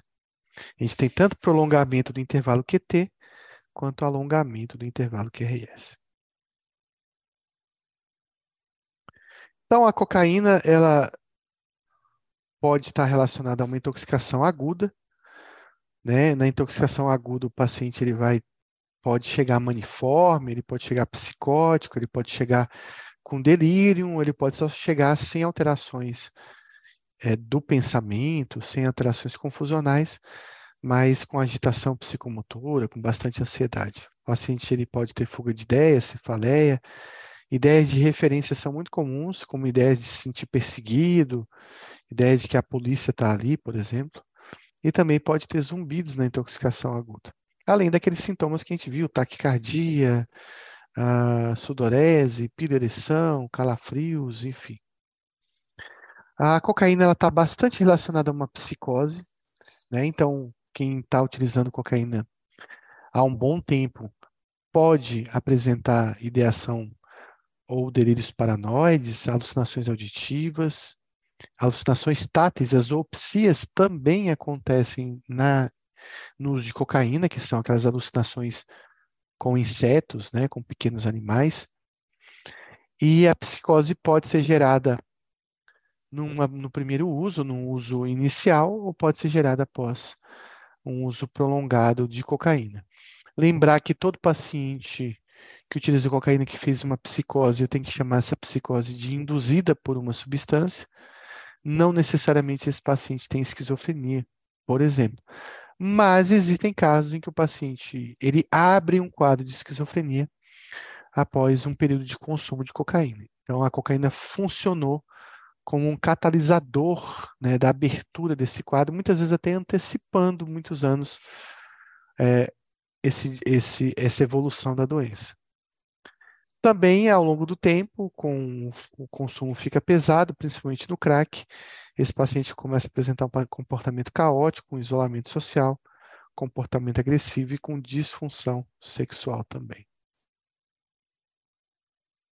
Além disso, a cocaína gera uma abstinência, que tem várias fases que eu vou descrever, que é a fase do crash, por exemplo, onde, onde alguns sintomas são importantes, né? Com, como ele é um psicoestimulante, eu vou ter mais depressão do sistema nervoso central, vou ter mais depressão. O paciente pode ter ideação suicida, pode ter também ansiedade relacionada com irritabilidade, anedonia, falta de prazer, instabilidade emocional. E esse paciente também vai apresentar perturbações da atenção e da concentração na abstinência. Pode também ter uma hipersonia, um excesso de sono, um aumento do apetite também durante a abstinência. Os comportamentos suicidas são bastante frequentes em pacientes que usam cocaína durante muito tempo. Pode existir um comportamento de violência, de agressão, É, e geralmente, quando o paciente tem uma perturbação mental, por exemplo, o paciente faz uma psicose, ele faz uma mania induzida, isso costuma se resolver em horas ou até dias, ou quando ele faz um delírio, mas geralmente não passa de 30 dias na maioria dos pacientes. Ainda assim, alguns pacientes podem persistir num quadro psicótico, por exemplo, por três meses, que seria basicamente ali uma uma faixa de tempo de segurança para mim. Então, um paciente que ele usou cocaína, fica psicótico por três, mais de três meses sem manter o uso de cocaína, eu talvez comece a pensar que a cocaína não foi a causa básica desse quadro psicótico. Desse paciente ele pode ter, por exemplo, uma esquizofrenia, um quadro psicótico primário. Existem várias complicações, como a gente já falou, das arritmias, taquicardia, fibrilação ventricular, a cocaína mata muito por arritmia, mas também mata muito por infarto, né? É, nem sempre o infarto da cocaína está relacionado a uma overdose. Ah, fulano estava usando cocaína, teve um infarto, então ele está em overdose. Não. O paciente, ele, na verdade, ele não teve uma intoxicação, mas o uso, às vezes até um uso é, é de uma dose pequena, pode gerar se ele já tiver alguma doença relacionada à cocaína, o princípio de um infarto. Assim também ele pode desenvolver cardiomiopatias. Então, é, complicações graves e bem agudas, você tem o IAM, a dissertação ruptura da aorta, e também pode ter endocardite bacteriana quando esse paciente faz uso de cocaína injetável. Os efeitos agudos do uso da cocaína levam a euforia, bem-estar, tem uma aceleração do pensamento, aumento da inteligência, aumento da memória, esse paciente fica mais disposto, mais a fim de conversar, a fim de fazer várias coisas. Então ele fica autoconfiante. E aí você tem distúrbios do sono, geralmente durante o uso da cocaína você fica sem fome e você fica sem sono também. O paciente tem uma excitação psicomotora, aumenta a libido sexual, ele pode ter agressividade, inquietação. É um paciente que cursa com anorexia e perda de peso e tem aumento das percepções sensoriais, tanto sexuais, auditivas, táteis e visuais. E aí, se tiver um aumento dessa percepção, pode estar relacionado a um quadro psicótico secundário ao uso de cocaína. Já com o uso crônico da cocaína, o paciente pode ter quadros psicóticos, como alucinações e delírios, comportamento mais hostil, comportamento de violência, anorexia, e aí ele começa a ter os sintomas né, de tolerância e abstinência, os sintomas de dependência da cocaína. Ele também tem uma diminuição do desejo sexual, pode ter compulsões motoras estereotipadas, pode gerar um parkinsonismo, pode gerar uma distonia, sintomas extrapiramidais. É, tem extrema energia e exaustão, cursa com ansiedade, com medo, com paranoia, com sintomas de abstinência, com irritabilidade também distúrbio de humor, como por exemplo a depressão. E que a gente já, já comentou sobre as complicações cardíacas da cocaína e também na cocaína você tem os efeitos respiratórios, principalmente quando a gente fala da cocaína fumada, que no caso é o crack, o uso da pasta base, por exemplo. Então esse paciente ele pode ter como complicações pneumotórax, asma, bronquite, bronquiolite obliterante, são algumas complicações respiratórias também pode ter queimadura da árvore brônquica, aí, principalmente quando utiliza merla, né? E também além das da, da parte respiratória, ele pode ter lesões em outras áreas também, como no nariz, no palato, por exemplo. Também ele pode desenvolver broncopneumonias, hemorragia pulmonar, edema agudo de pulmão, pneumomediastino, e também pode ter resíduos, né, de, ou corpos estranhos, ou lesões térmicas nesse pulmão, nessa árvore, na traqueia ou na árvore brônquica também.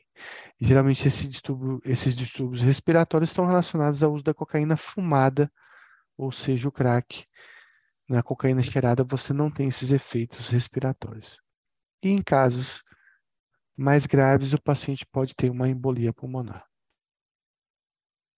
Efeitos neurológicos, tem convulsão, pode ter um acidente vascular cerebral, pode ter cefaleia associada ao consumo, também ele pode vir a ter hemorragias, como intracraniana e subaracnoide. E no caso de cocaína injetável, o paciente pode fazer um aneurisma por um fungo, um aneurisma micótico também. Existem complicações gastrointestinais, é, pode ter dor torácica, ou dor relacionada à pirose, alguma coisa do esôfago, por exemplo. É, dor abdominal é comum, náuseas, pode haver casos de isquemia mesentérica e casos de esofagite, principalmente na cocaína fumada. O aparelho excretor e, e, distúrbios metabólicos, ele pode ter insuficiência renal aguda, ele pode ter hipertermia, hipoglicemia, acidose lática e também hipocalcemia. Também existem lesões, principalmente através da cocaína cheirada, em olhos, ouvidos, nariz e garganta. Então, na via intranasal, o paciente pode ter necrose de septo, pode ter rinite, pode ter sinusite, laringite e alterações do olfato. Também pode ter hemorragias nasais, epistaxe, e pode ter problemas para deglutir os alimentos. Além disso, merla pode levar a lesões térmicas desse paciente. Essas são complicações do uso aí da cocaína. Em relação à epidemiologia, segundo o DSM-5, existe uma prevalência quando a gente fala em relação à fetamina, para citar o exemplo, então ela tem uma baixa prevalência na faixa dos 12 aos 17 anos, que se mantém aí após os 18 anos, e existe uma relação de 4 para 1 em relação ao homem e à mulher, a, em relação à mulher e ao homem, mas os homens são os pacientes que são mais internados pelo uso de um psicoestimulante. Na faixa dos 18 aos 29 anos é a faixa etária onde eu vou encontrar o maior número de consumidores de, de anfetaminas. Chega a 0,4% dessa população, enquanto no idoso já é bem baixo a utilização de anfetaminas.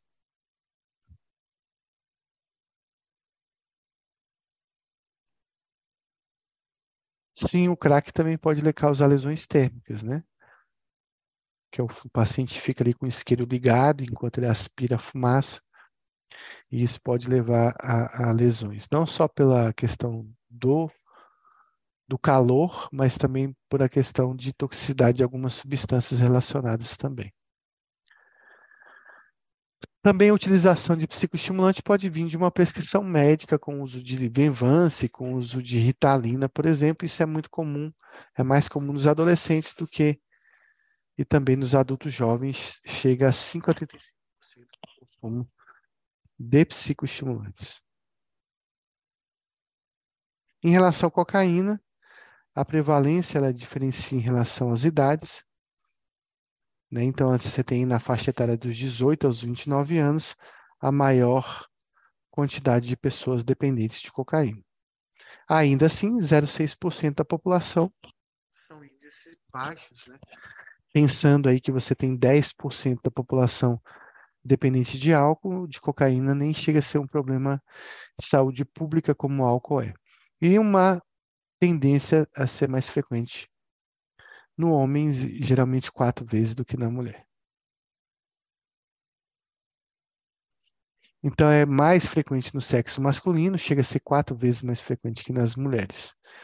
Então, é, no Brasil, você consome duas toneladas de cocaína por ano, né? É, você tem 18 milhões de pessoas aí que utilizam cocaína no Brasil chegando a 0,4% da população consumindo cocaína, não quer dizer que são dependentes de uso de cocaína.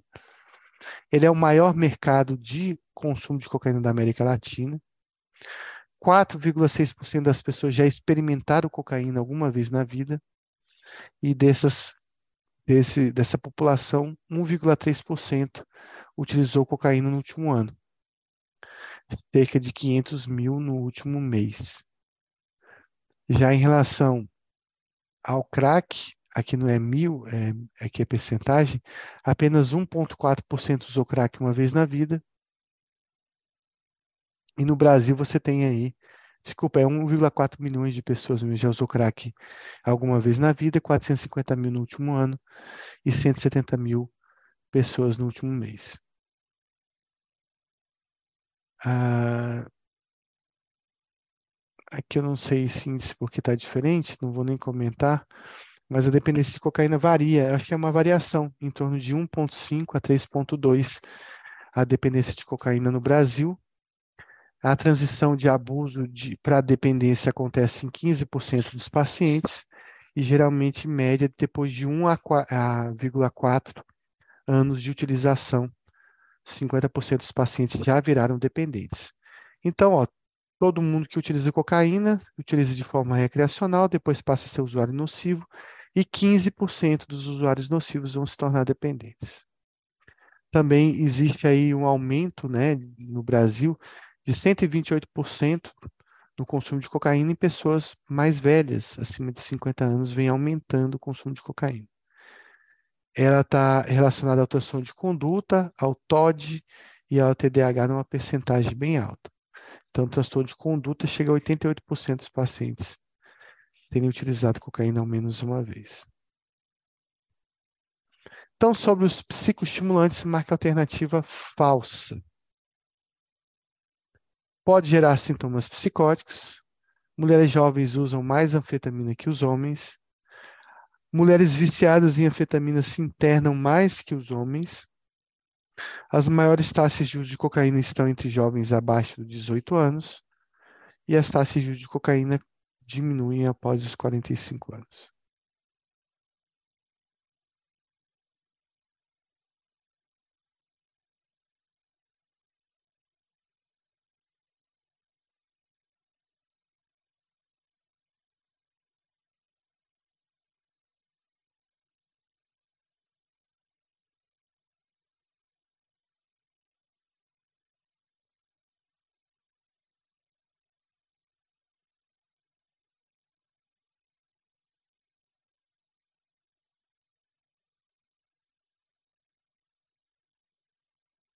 Então, na verdade, tem duas respostas nessa questão, que é a letra C, mulheres viciadas em anfetamina se internam mais do que os homens.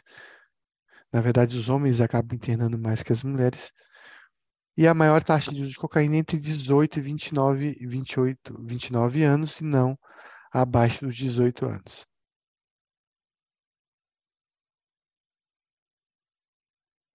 Em relação ao desenvolvimento e custo de cocaína, então você começa geralmente o uso entre 12 e 25 anos. Né? A média dos pacientes aí que já se tornaram dependentes é em torno de 23 anos. Para o paciente se tornar paciente que ele vai ter que se internar por dependência de cocaína, em média acontece aos 31 anos de idade, se ele tiver começado o consumo lá na adolescência. E o padrão de internação é que 66% dos pacientes que internam por dependência de cocaína fumam a cocaína, ou seja, usam crack. 18% injetam e apenas 10% dos pacientes que usam cocaína cheirada é que vão precisar de uma internação. Então, o crack ele tem mais relevância em relação a esse paciente grave que precisa ser internado. Então, aqui uma história. Paciente de 28 anos, gerente de uma loja de celulares, relata que há três anos consome cocaína cerca de duas vezes no mês. Relata que começa o consumo na sexta-feira e acaba no sábado à noite. Passa o domingo sem consumir e trabalha durante toda a semana sem prejuízos. Queixa-se apenas do prejuízo financeiro, pois usa 4 gramas em cada final de semana. No entanto, o consumo não afeta sua vida, é, e, e sua renda. Já ficou três meses sem utilizar cocaína, mas sempre volta a consumir nestes finais de semana.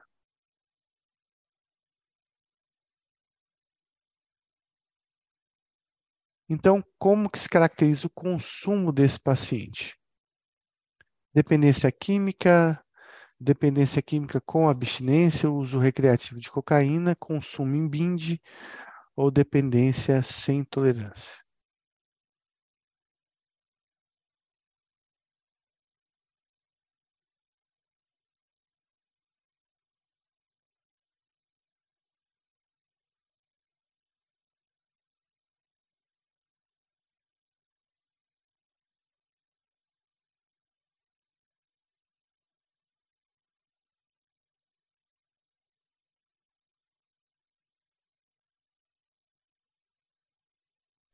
Será que é um consumo em binge?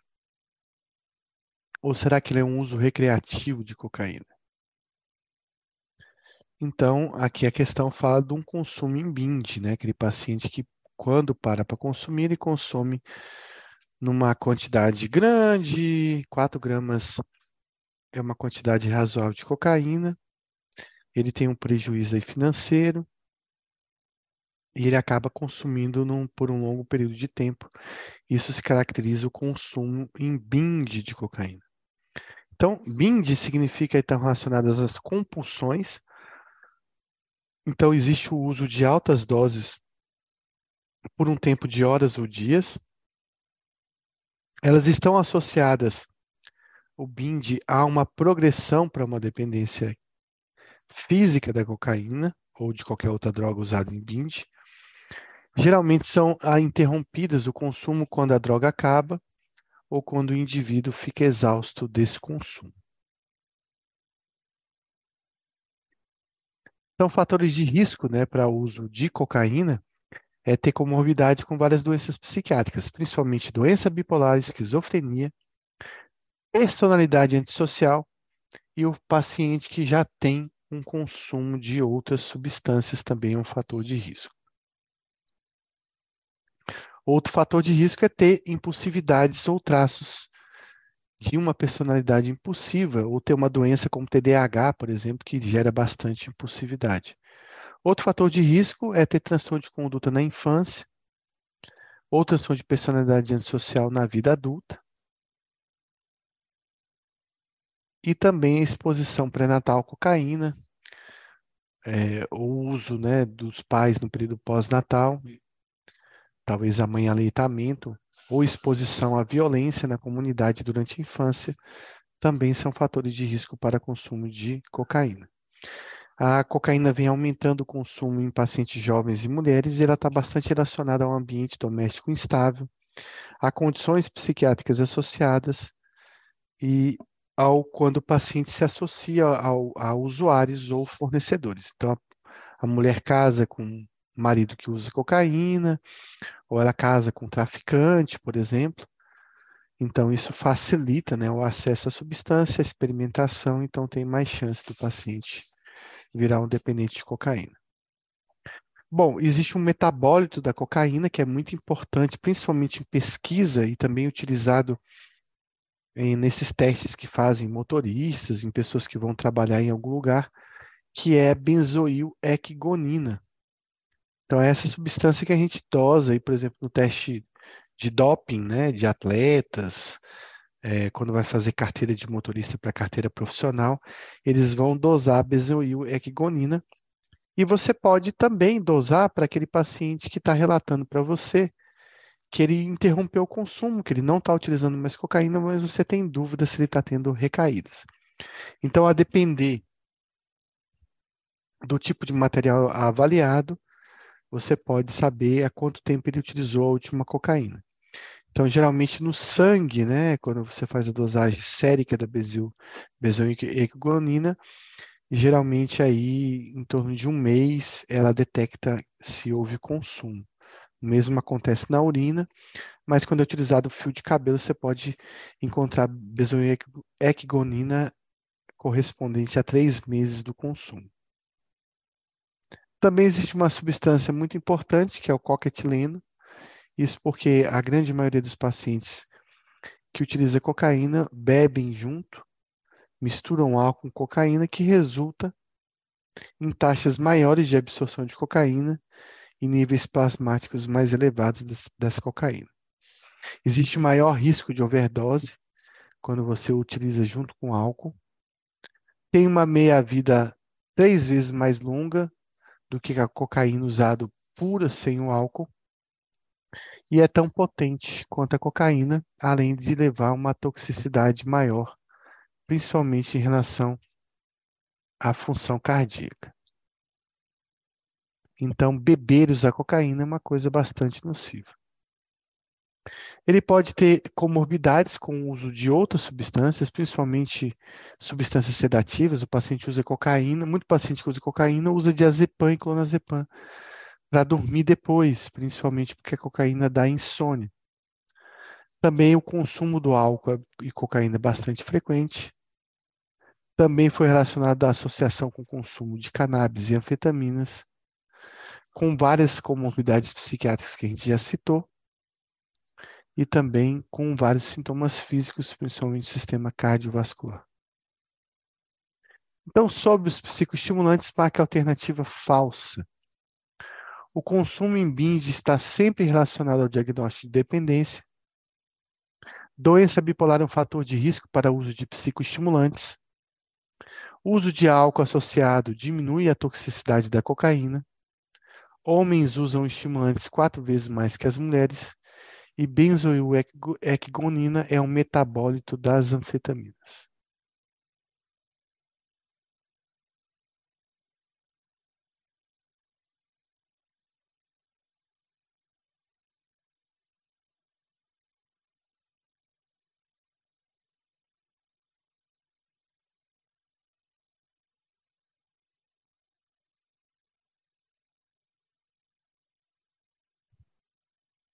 Então, lembrar aí que o álcool aumenta a toxicidade da cocaína, né, que é o cocatileno, tornando a cocaína mais potente e mais nociva.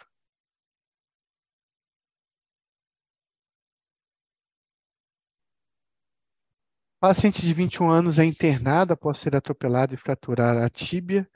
No terceiro dia de internação, começa a apresentar fadiga, sonhos vívidos e desagradáveis, excesso de sono, aumento do apetite e também apresenta tristeza e retardo psicomotor.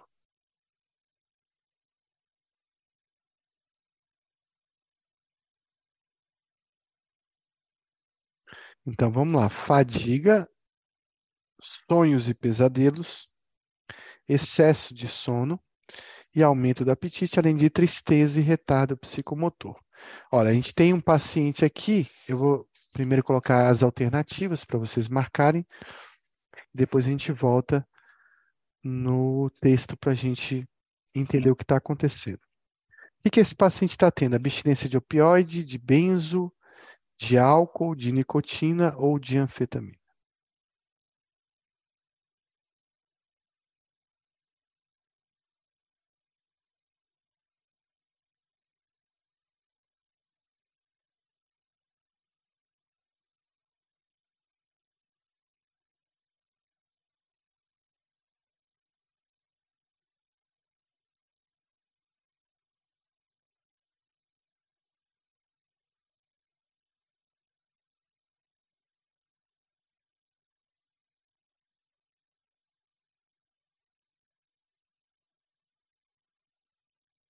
Então, marcar a abstinência de anfetamina, o que está correto. Então, vamos lá.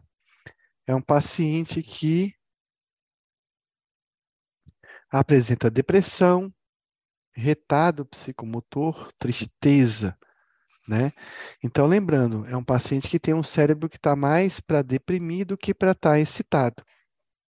Se o cérebro está deprimido, ou ele utilizou uma droga depressora do sistema nervoso central, ou ele utilizou, ou ele está em abstinência de uma droga psicoestimulante. Né? Pelas características aqui, ele não parece utilizar uma droga depressora, ele não está sonolento, né? Ele está tendo mais excesso de sono, mas ele não está sedado, como talvez uma droga depressora deveria fazer com ele rapidamente. Então, caracteristicamente, ele está em abstinência do uso de cocaína do uso de anfetamina. abstinência de opioide, benzo e álcool vão dar excitação do paciente. A abstinência de nicotina também vai dar uma certa excitação com bastante ansiedade. Então, a cocaína tem um efeito estimulante, mas na abstinência, esse efeito estimulante acaba se convertendo num efeito desestimulante, digamos assim, com maior depressão do sistema nervoso central. Isso gera fadiga, sonhos, pesadelos, insônia, hipersonia. Pode gerar insônia também, principalmente na fase da fissura maior, mas ao longo do tempo provoca hipersonia. Como a cocaína tira o apetite, quando ele para de utilizar, ele aumenta o apetite e também tem um retardo psicomotor, mas o paciente também pode ficar agitado.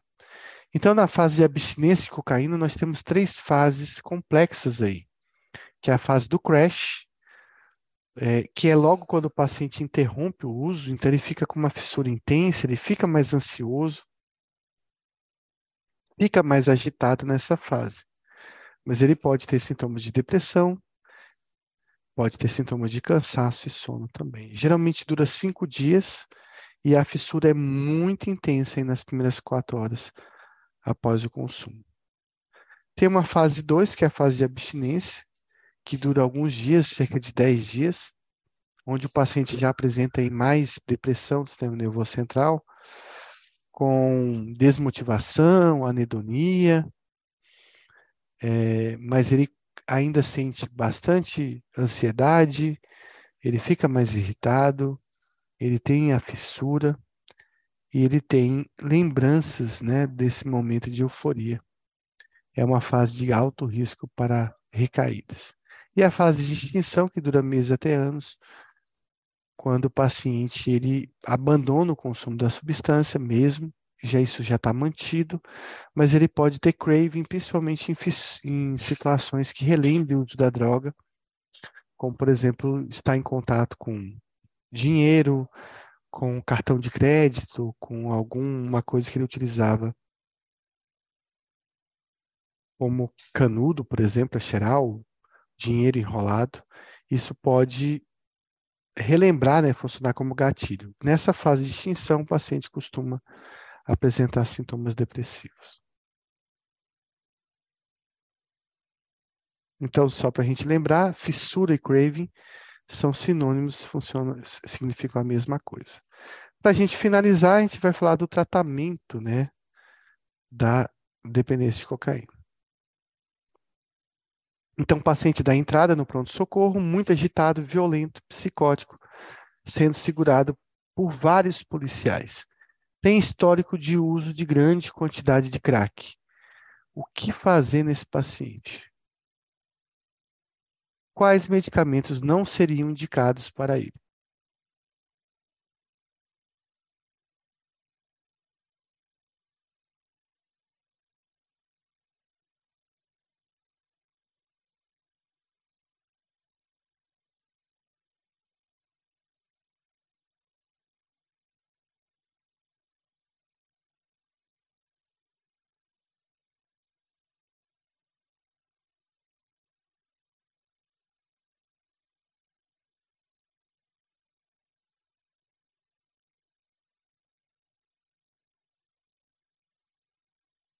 Então, uma regra para a gente entender a intoxicação por cocaína, que ali era um paciente intoxicado, é a gente saber o seguinte: a gente pode utilizar benzo e haloperidol.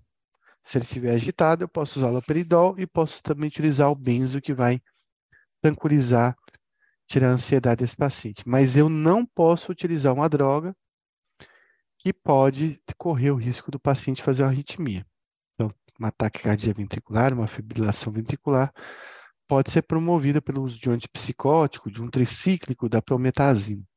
Então, tratamento da intoxicação por cocaína, aldol e algum tipo de benzodiazepínico, pode ser o diazepam, lorazepam, midazolam, clonazepam, enfim, qualquer benzo poderia ser utilizado aí para esse paciente. Então, resumindo, né, o tratamento da da questão da cocaína, nós temos três tratamentos específicos. Nós temos o tratamento da intoxicação, que eu utilizo benzo e aloperidol e dou suporte ao paciente, se ele precisar, se ele infartar, se ele tiver alguma complicação, isso vai ser uma demanda clínica. Existe uma fase inicial do crash, de muita fissura, que eu posso dar um psicoestimulante para reduzir esses sintomas de abstinência. A gente utiliza geralmente o, o modafinil, que vai numa dose de 100 a 400 miligramas, que é o Stavigile, mas eu posso dar um psicoestimulante. Então, eu posso dar um Vivance, eu posso dar uma Ritalina, com doses supervisionadas, claro que o paciente não vai ficar utilizando a quantidade que ele quer. Então, são essas medicações que funcionam na abstinência. E já quando o paciente está dependente de cocaína, a gente utiliza topiramato, mas também já foi sugerido o uso de, de sulfiram e também existe uma vacina para dependência de cocaína, mas uma vacina que está em estudos. As formulações que foram utilizadas não funcionaram muito bem. Então, na intoxicação por cocaína, eu utilizo um benzo e utilizo aloperidol. Basicamente isso, eu não utilizo mais nada para manejar esse paciente. Se ele tiver alguma demanda é, clínica, como a questão da função cardíaca, ou tiver uma, um infarto, uma hipertensão, é importante que ele busque um especialista para tratar essa demanda que você não vai tratar. Além disso, o paciente também pode apresentar convulsões, alguns pacientes podem ter uma epilepsia secundária, então é importante aí também estar tá avaliando esse aspecto das convulsões. Na emergência, se ele estiver intoxicado em abstinência, eu não vou utilizar drogas que promovem o aumento do intervalo QTC ou do intervalo QT, como a levomepromazina, como clorpromazina, como trifluperosina, como supirida, tioridazina, ou seja, a grande maioria dos antipsicóticos, né, que, de novo, vários antipsicóticos que devem ser evitados nesse paciente, pela questão do aumento aí do, do risco de arritmias. Então, qual dos medicamentos não seria indicado para o caso daquele paciente agitado?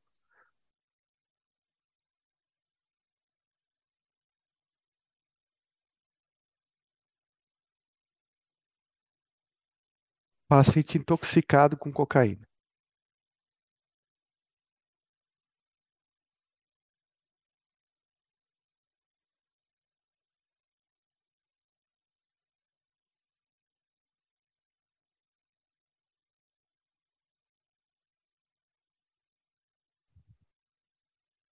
Então, a gente deve evitar o uso de antipsicóticos que promovam risco de arritmia. Então, clorpromazina na emergência sempre está relacionado ao maior risco de arritmia do paciente, tanto paciente usuário de cocaína como paciente que não utilizou.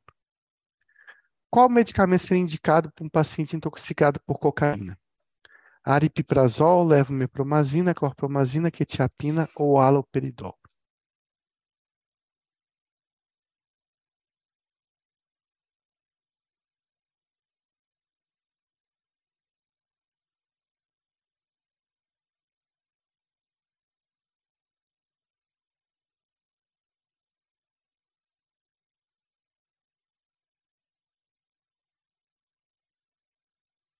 Chegou intoxicada por cocaína, eu posso utilizar benzo e posso utilizar como única droga para agitação psicomotora o haloperidol puro sem fenergan. Só para a gente lembrar, na intoxicação uso benzo, haloperidol e suporte. Na fase inicial da abstinência, posso usar algum psicoestimulante. E na dependência, uso topiramato de sulfiram e a vacina. Então, como lidar com o crash do paciente? Você pode usar um modafinil, um metilfenidato ou a mas lembrar que às vezes é um paciente grave precisa de uma internação desse paciente.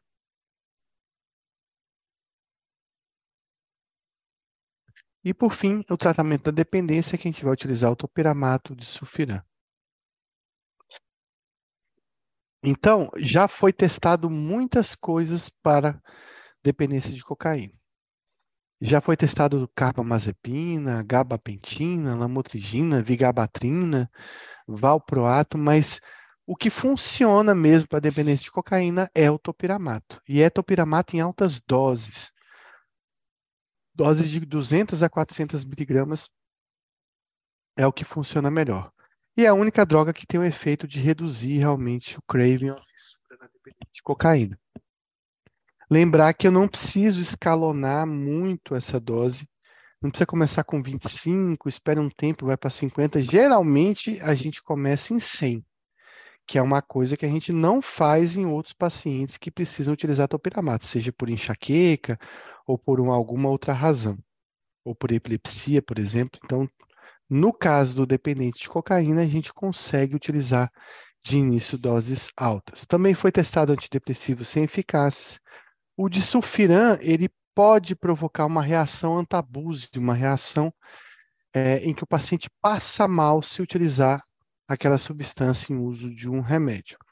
Isso porque a, a disulfiram também altera uma substância chamada dopamina beta-hidroxilase, e quando o paciente utiliza cocaína com estímulo né, dessa dopamina beta-hidroxilase, é, com a redução dessa substância, o paciente acaba tendo, passando mal com o uso da cocaína. Mas o disulfiram nem está sendo mais fabricado, então ele não vai ajudar a gente nessa dependência aqui no Brasil. E também já foi testado agonistas opioides, como por exemplo a naltrexona já foi bastante testada para a dependência de cocaína. A vacina, ela não deu certo inicialmente, mas existem outras vacinas em pesquisas na verdade, não é nem vacina, é um soro, né? Então, o paciente ele toma um soro que tem anticorpos e esses anticorpos se ligam à molécula de cocaína. Mas o fato é que o efeito é fugaz, geralmente quatro, três a quatro meses, essa vacina já perdeu efeito e ela é muito cara. E também tem a questão de alguns pacientes utilizarem doses muito altas para tentar vencer esse bloqueio realizado pela vacina. Então, caso homem de 30 anos é trazido para o serviço de urgência por amigos, ele não sabe bem por que está lá. Está eufórico, agitado, com traços paranoides, relutante em responder às perguntas do médico de plantão. No exame físico, apresenta PA, pulso moderadamente elevado, sudorese importante, além, além de dilatação pupilar.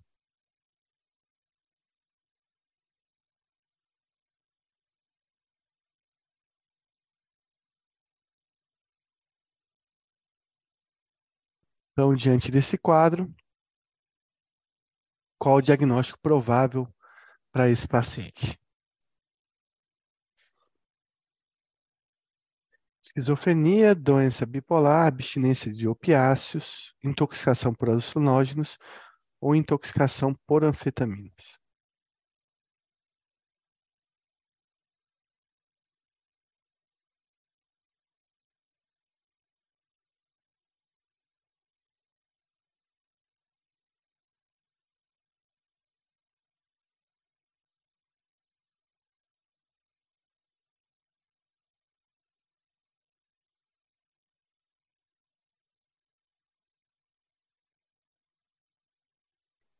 Então, esse é um paciente intoxicado por anfetaminas, né? Luiz me pergunta aqui quando que eu posso escalonar o topiramato.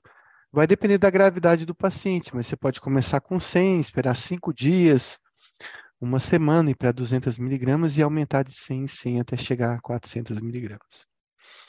Lembrar que o paciente, quando chega no pronto-socorro, se tiver midríases, tem que pensar em duas coisas.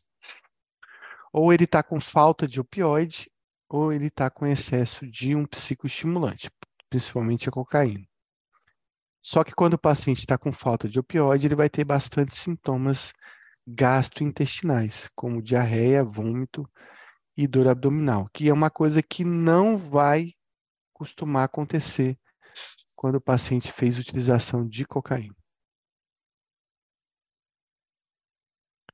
Maria, 20 anos, chega à unidade de pronto-socorro pronto atendimento após ser presa em flagrante por tentativa de furto de um celular.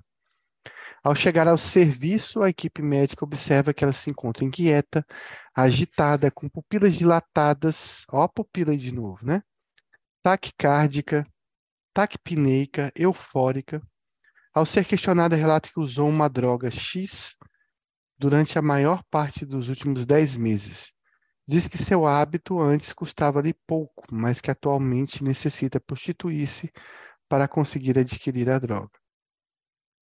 Pois perdeu o emprego e já vendeu praticamente tudo que tinha para pagar dívidas. Emagreceu cerca de 10 quilos nos últimos cinco meses. Quando não está sob efeito da droga, sente fissura, sonolência, deprimida e com muito apetite. Tentou parar diversas vezes, mas frequentemente volta a usar a substância ou a droga assim que passa por alguma frustração ou não consegue controlar a fissura. Diante do exposto, assinale a alternativa correta que apresenta a hipótese diagnóstica para o quadro agudo e crônico dessa paciente. Então, ao chegar à unidade de pronto atendimento, a paciente estava num quadro de síndrome de abstinência de cocaína e crack, e pelo histórico trata-se de um quadro de dependência química de cocaína e crack. Ao chegar à unidade, o paciente estava com intoxicação por cannabis e trata-se de uma dependência química por cannabis. Ao chegar à unidade, o paciente estava com intoxicação aguda por cocaína e crack, e pelo histórico trata-se de um quadro de dependência química por cocaína e crack.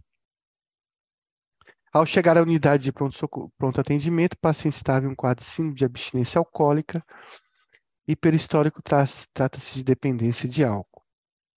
E por fim, ao chegar à unidade de atendimento, o paciente estava num quadro de síndrome de abstinência de cocaína e crack e pelo histórico trata-se de um quadro de uso nocivo de cocaína e crack.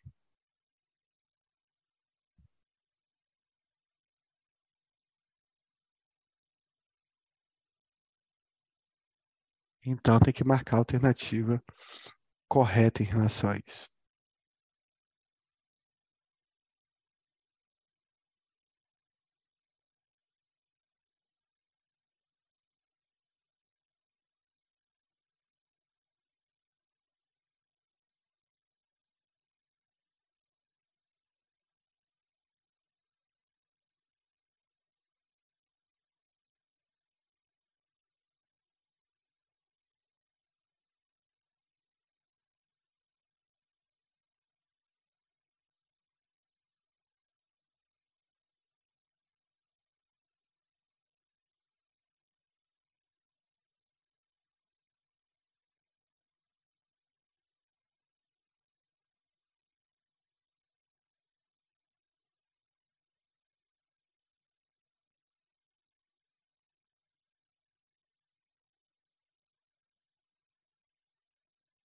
É uma paciente que chegou no pronto-socorro agitada, com midrise, então o diagnóstico é de uma intoxicação aguda por cocaína e crack, e provavelmente pelo histórico dela, do uso dessa substância, ter que se prostituir, etc. Trata-se de um caso aí de dependência química de cocaína e crack, então a resposta é a letra C. Então, lembrando, a cocaína causa um aumento de dopamina, epinefrina e serotonina, tem efeitos cardiotóxicos, tanto alfa quanto beta-adrenérgicos, é um anestésico local, afetando os canais de sódio. Ele tem anestesia, vasoconstricção, efeito kinidida-like, com alargamento do, Q, do QT e do QRS, com, é, com bradicardia e hipotensão nas intoxicações graves, só para a gente relembrar. Então, os efeitos crônicos do uso de cocaína levam à ideação suicida, psicose, agressividade, isolamento, alteração da libido e depressão. As complicações cardiovasculares a gente já comentou, as arritmias, a isquemia e a dissecção de aorta. Também já comentamos sobre as alterações respiratórias e complicações neurológicas que o paciente pode ter. Então, depois eu vou mandar esse card aqui para vocês. Então, o tratamento do, da dependência de cocaína tem uma fase de intoxicação, que a gente controla a agitação do paciente, geralmente utilizando benzodiazepínicos e haloperidol. Se ele tiver psicose, vai demandar esse uso mais intenso né, de algum antipsicótico, o haloperidol é o psicótico de eleição. Nunca utilizar drogas que aumentam o intervalo QTC, como por exemplo prometazina, clorpromazina. Na fase de abstinência, a gente tem uma fase do crash, que a gente utiliza psicoestimulantes, é uma fase de grande fissura desse paciente. Então, a gente pode utilizar metilfenidato, modafinil e lisdexanfetamina. E esse paciente, ele também pode se utilizar o disulfiram, a vacina ou principalmente o topiramato para tratar essa dependência. geralmente topiramato em doses altas. Aqui tem um card também sobre os efeitos agudos e as fases da abstinência desse paciente. Também tem um card aqui sobre a intoxicação aguda, quais são os sintomas que esse paciente tem. Homem de 53 anos apresenta mudança de comportamento há três dias, caracterizada por desorientação, tempo espacial, diplopia, marcha táxica, confusão mental, agitação e nistagmo bilateral. Apresenta consumo de bebidas alcoólicas em padrão de dependência há vários anos. Qual o diagnóstico desse paciente?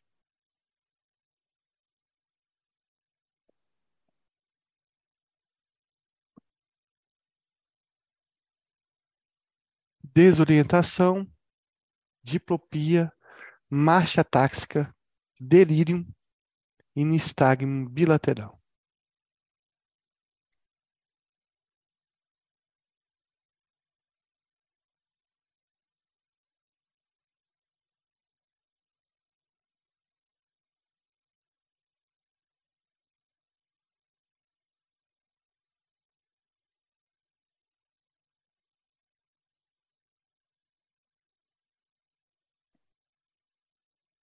Então, trata de uma síndrome de Wernicke, né, que a gente vai estudar daqui a pouco, na próxima aula, quando a gente for falar de transtorno pelo uso do álcool. Então, só para a gente resumir, tratamento de cocaína não tem muito o que fazer. De sulfira não existe mais, vacina ninguém vai comprar, nem está vendendo no Brasil mais pela sua baixa eficácia. E a gente vai utilizar basicamente topiramato para tratar desse paciente. Vou abrir para dúvidas, comentários e na semana que vem a gente vai tratar a dependência, transtorno de dependência do álcool. A gente acabou um pouco mais cedo. Então, quem que tiver dúvidas aí sobre a cocaína, faça suas perguntas. Se não tiverem, a gente vai se despedir.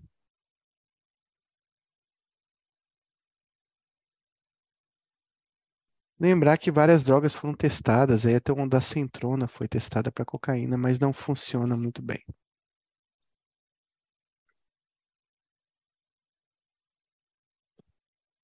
Então, acredito que não terão dúvidas. Eu vou dar boa noite.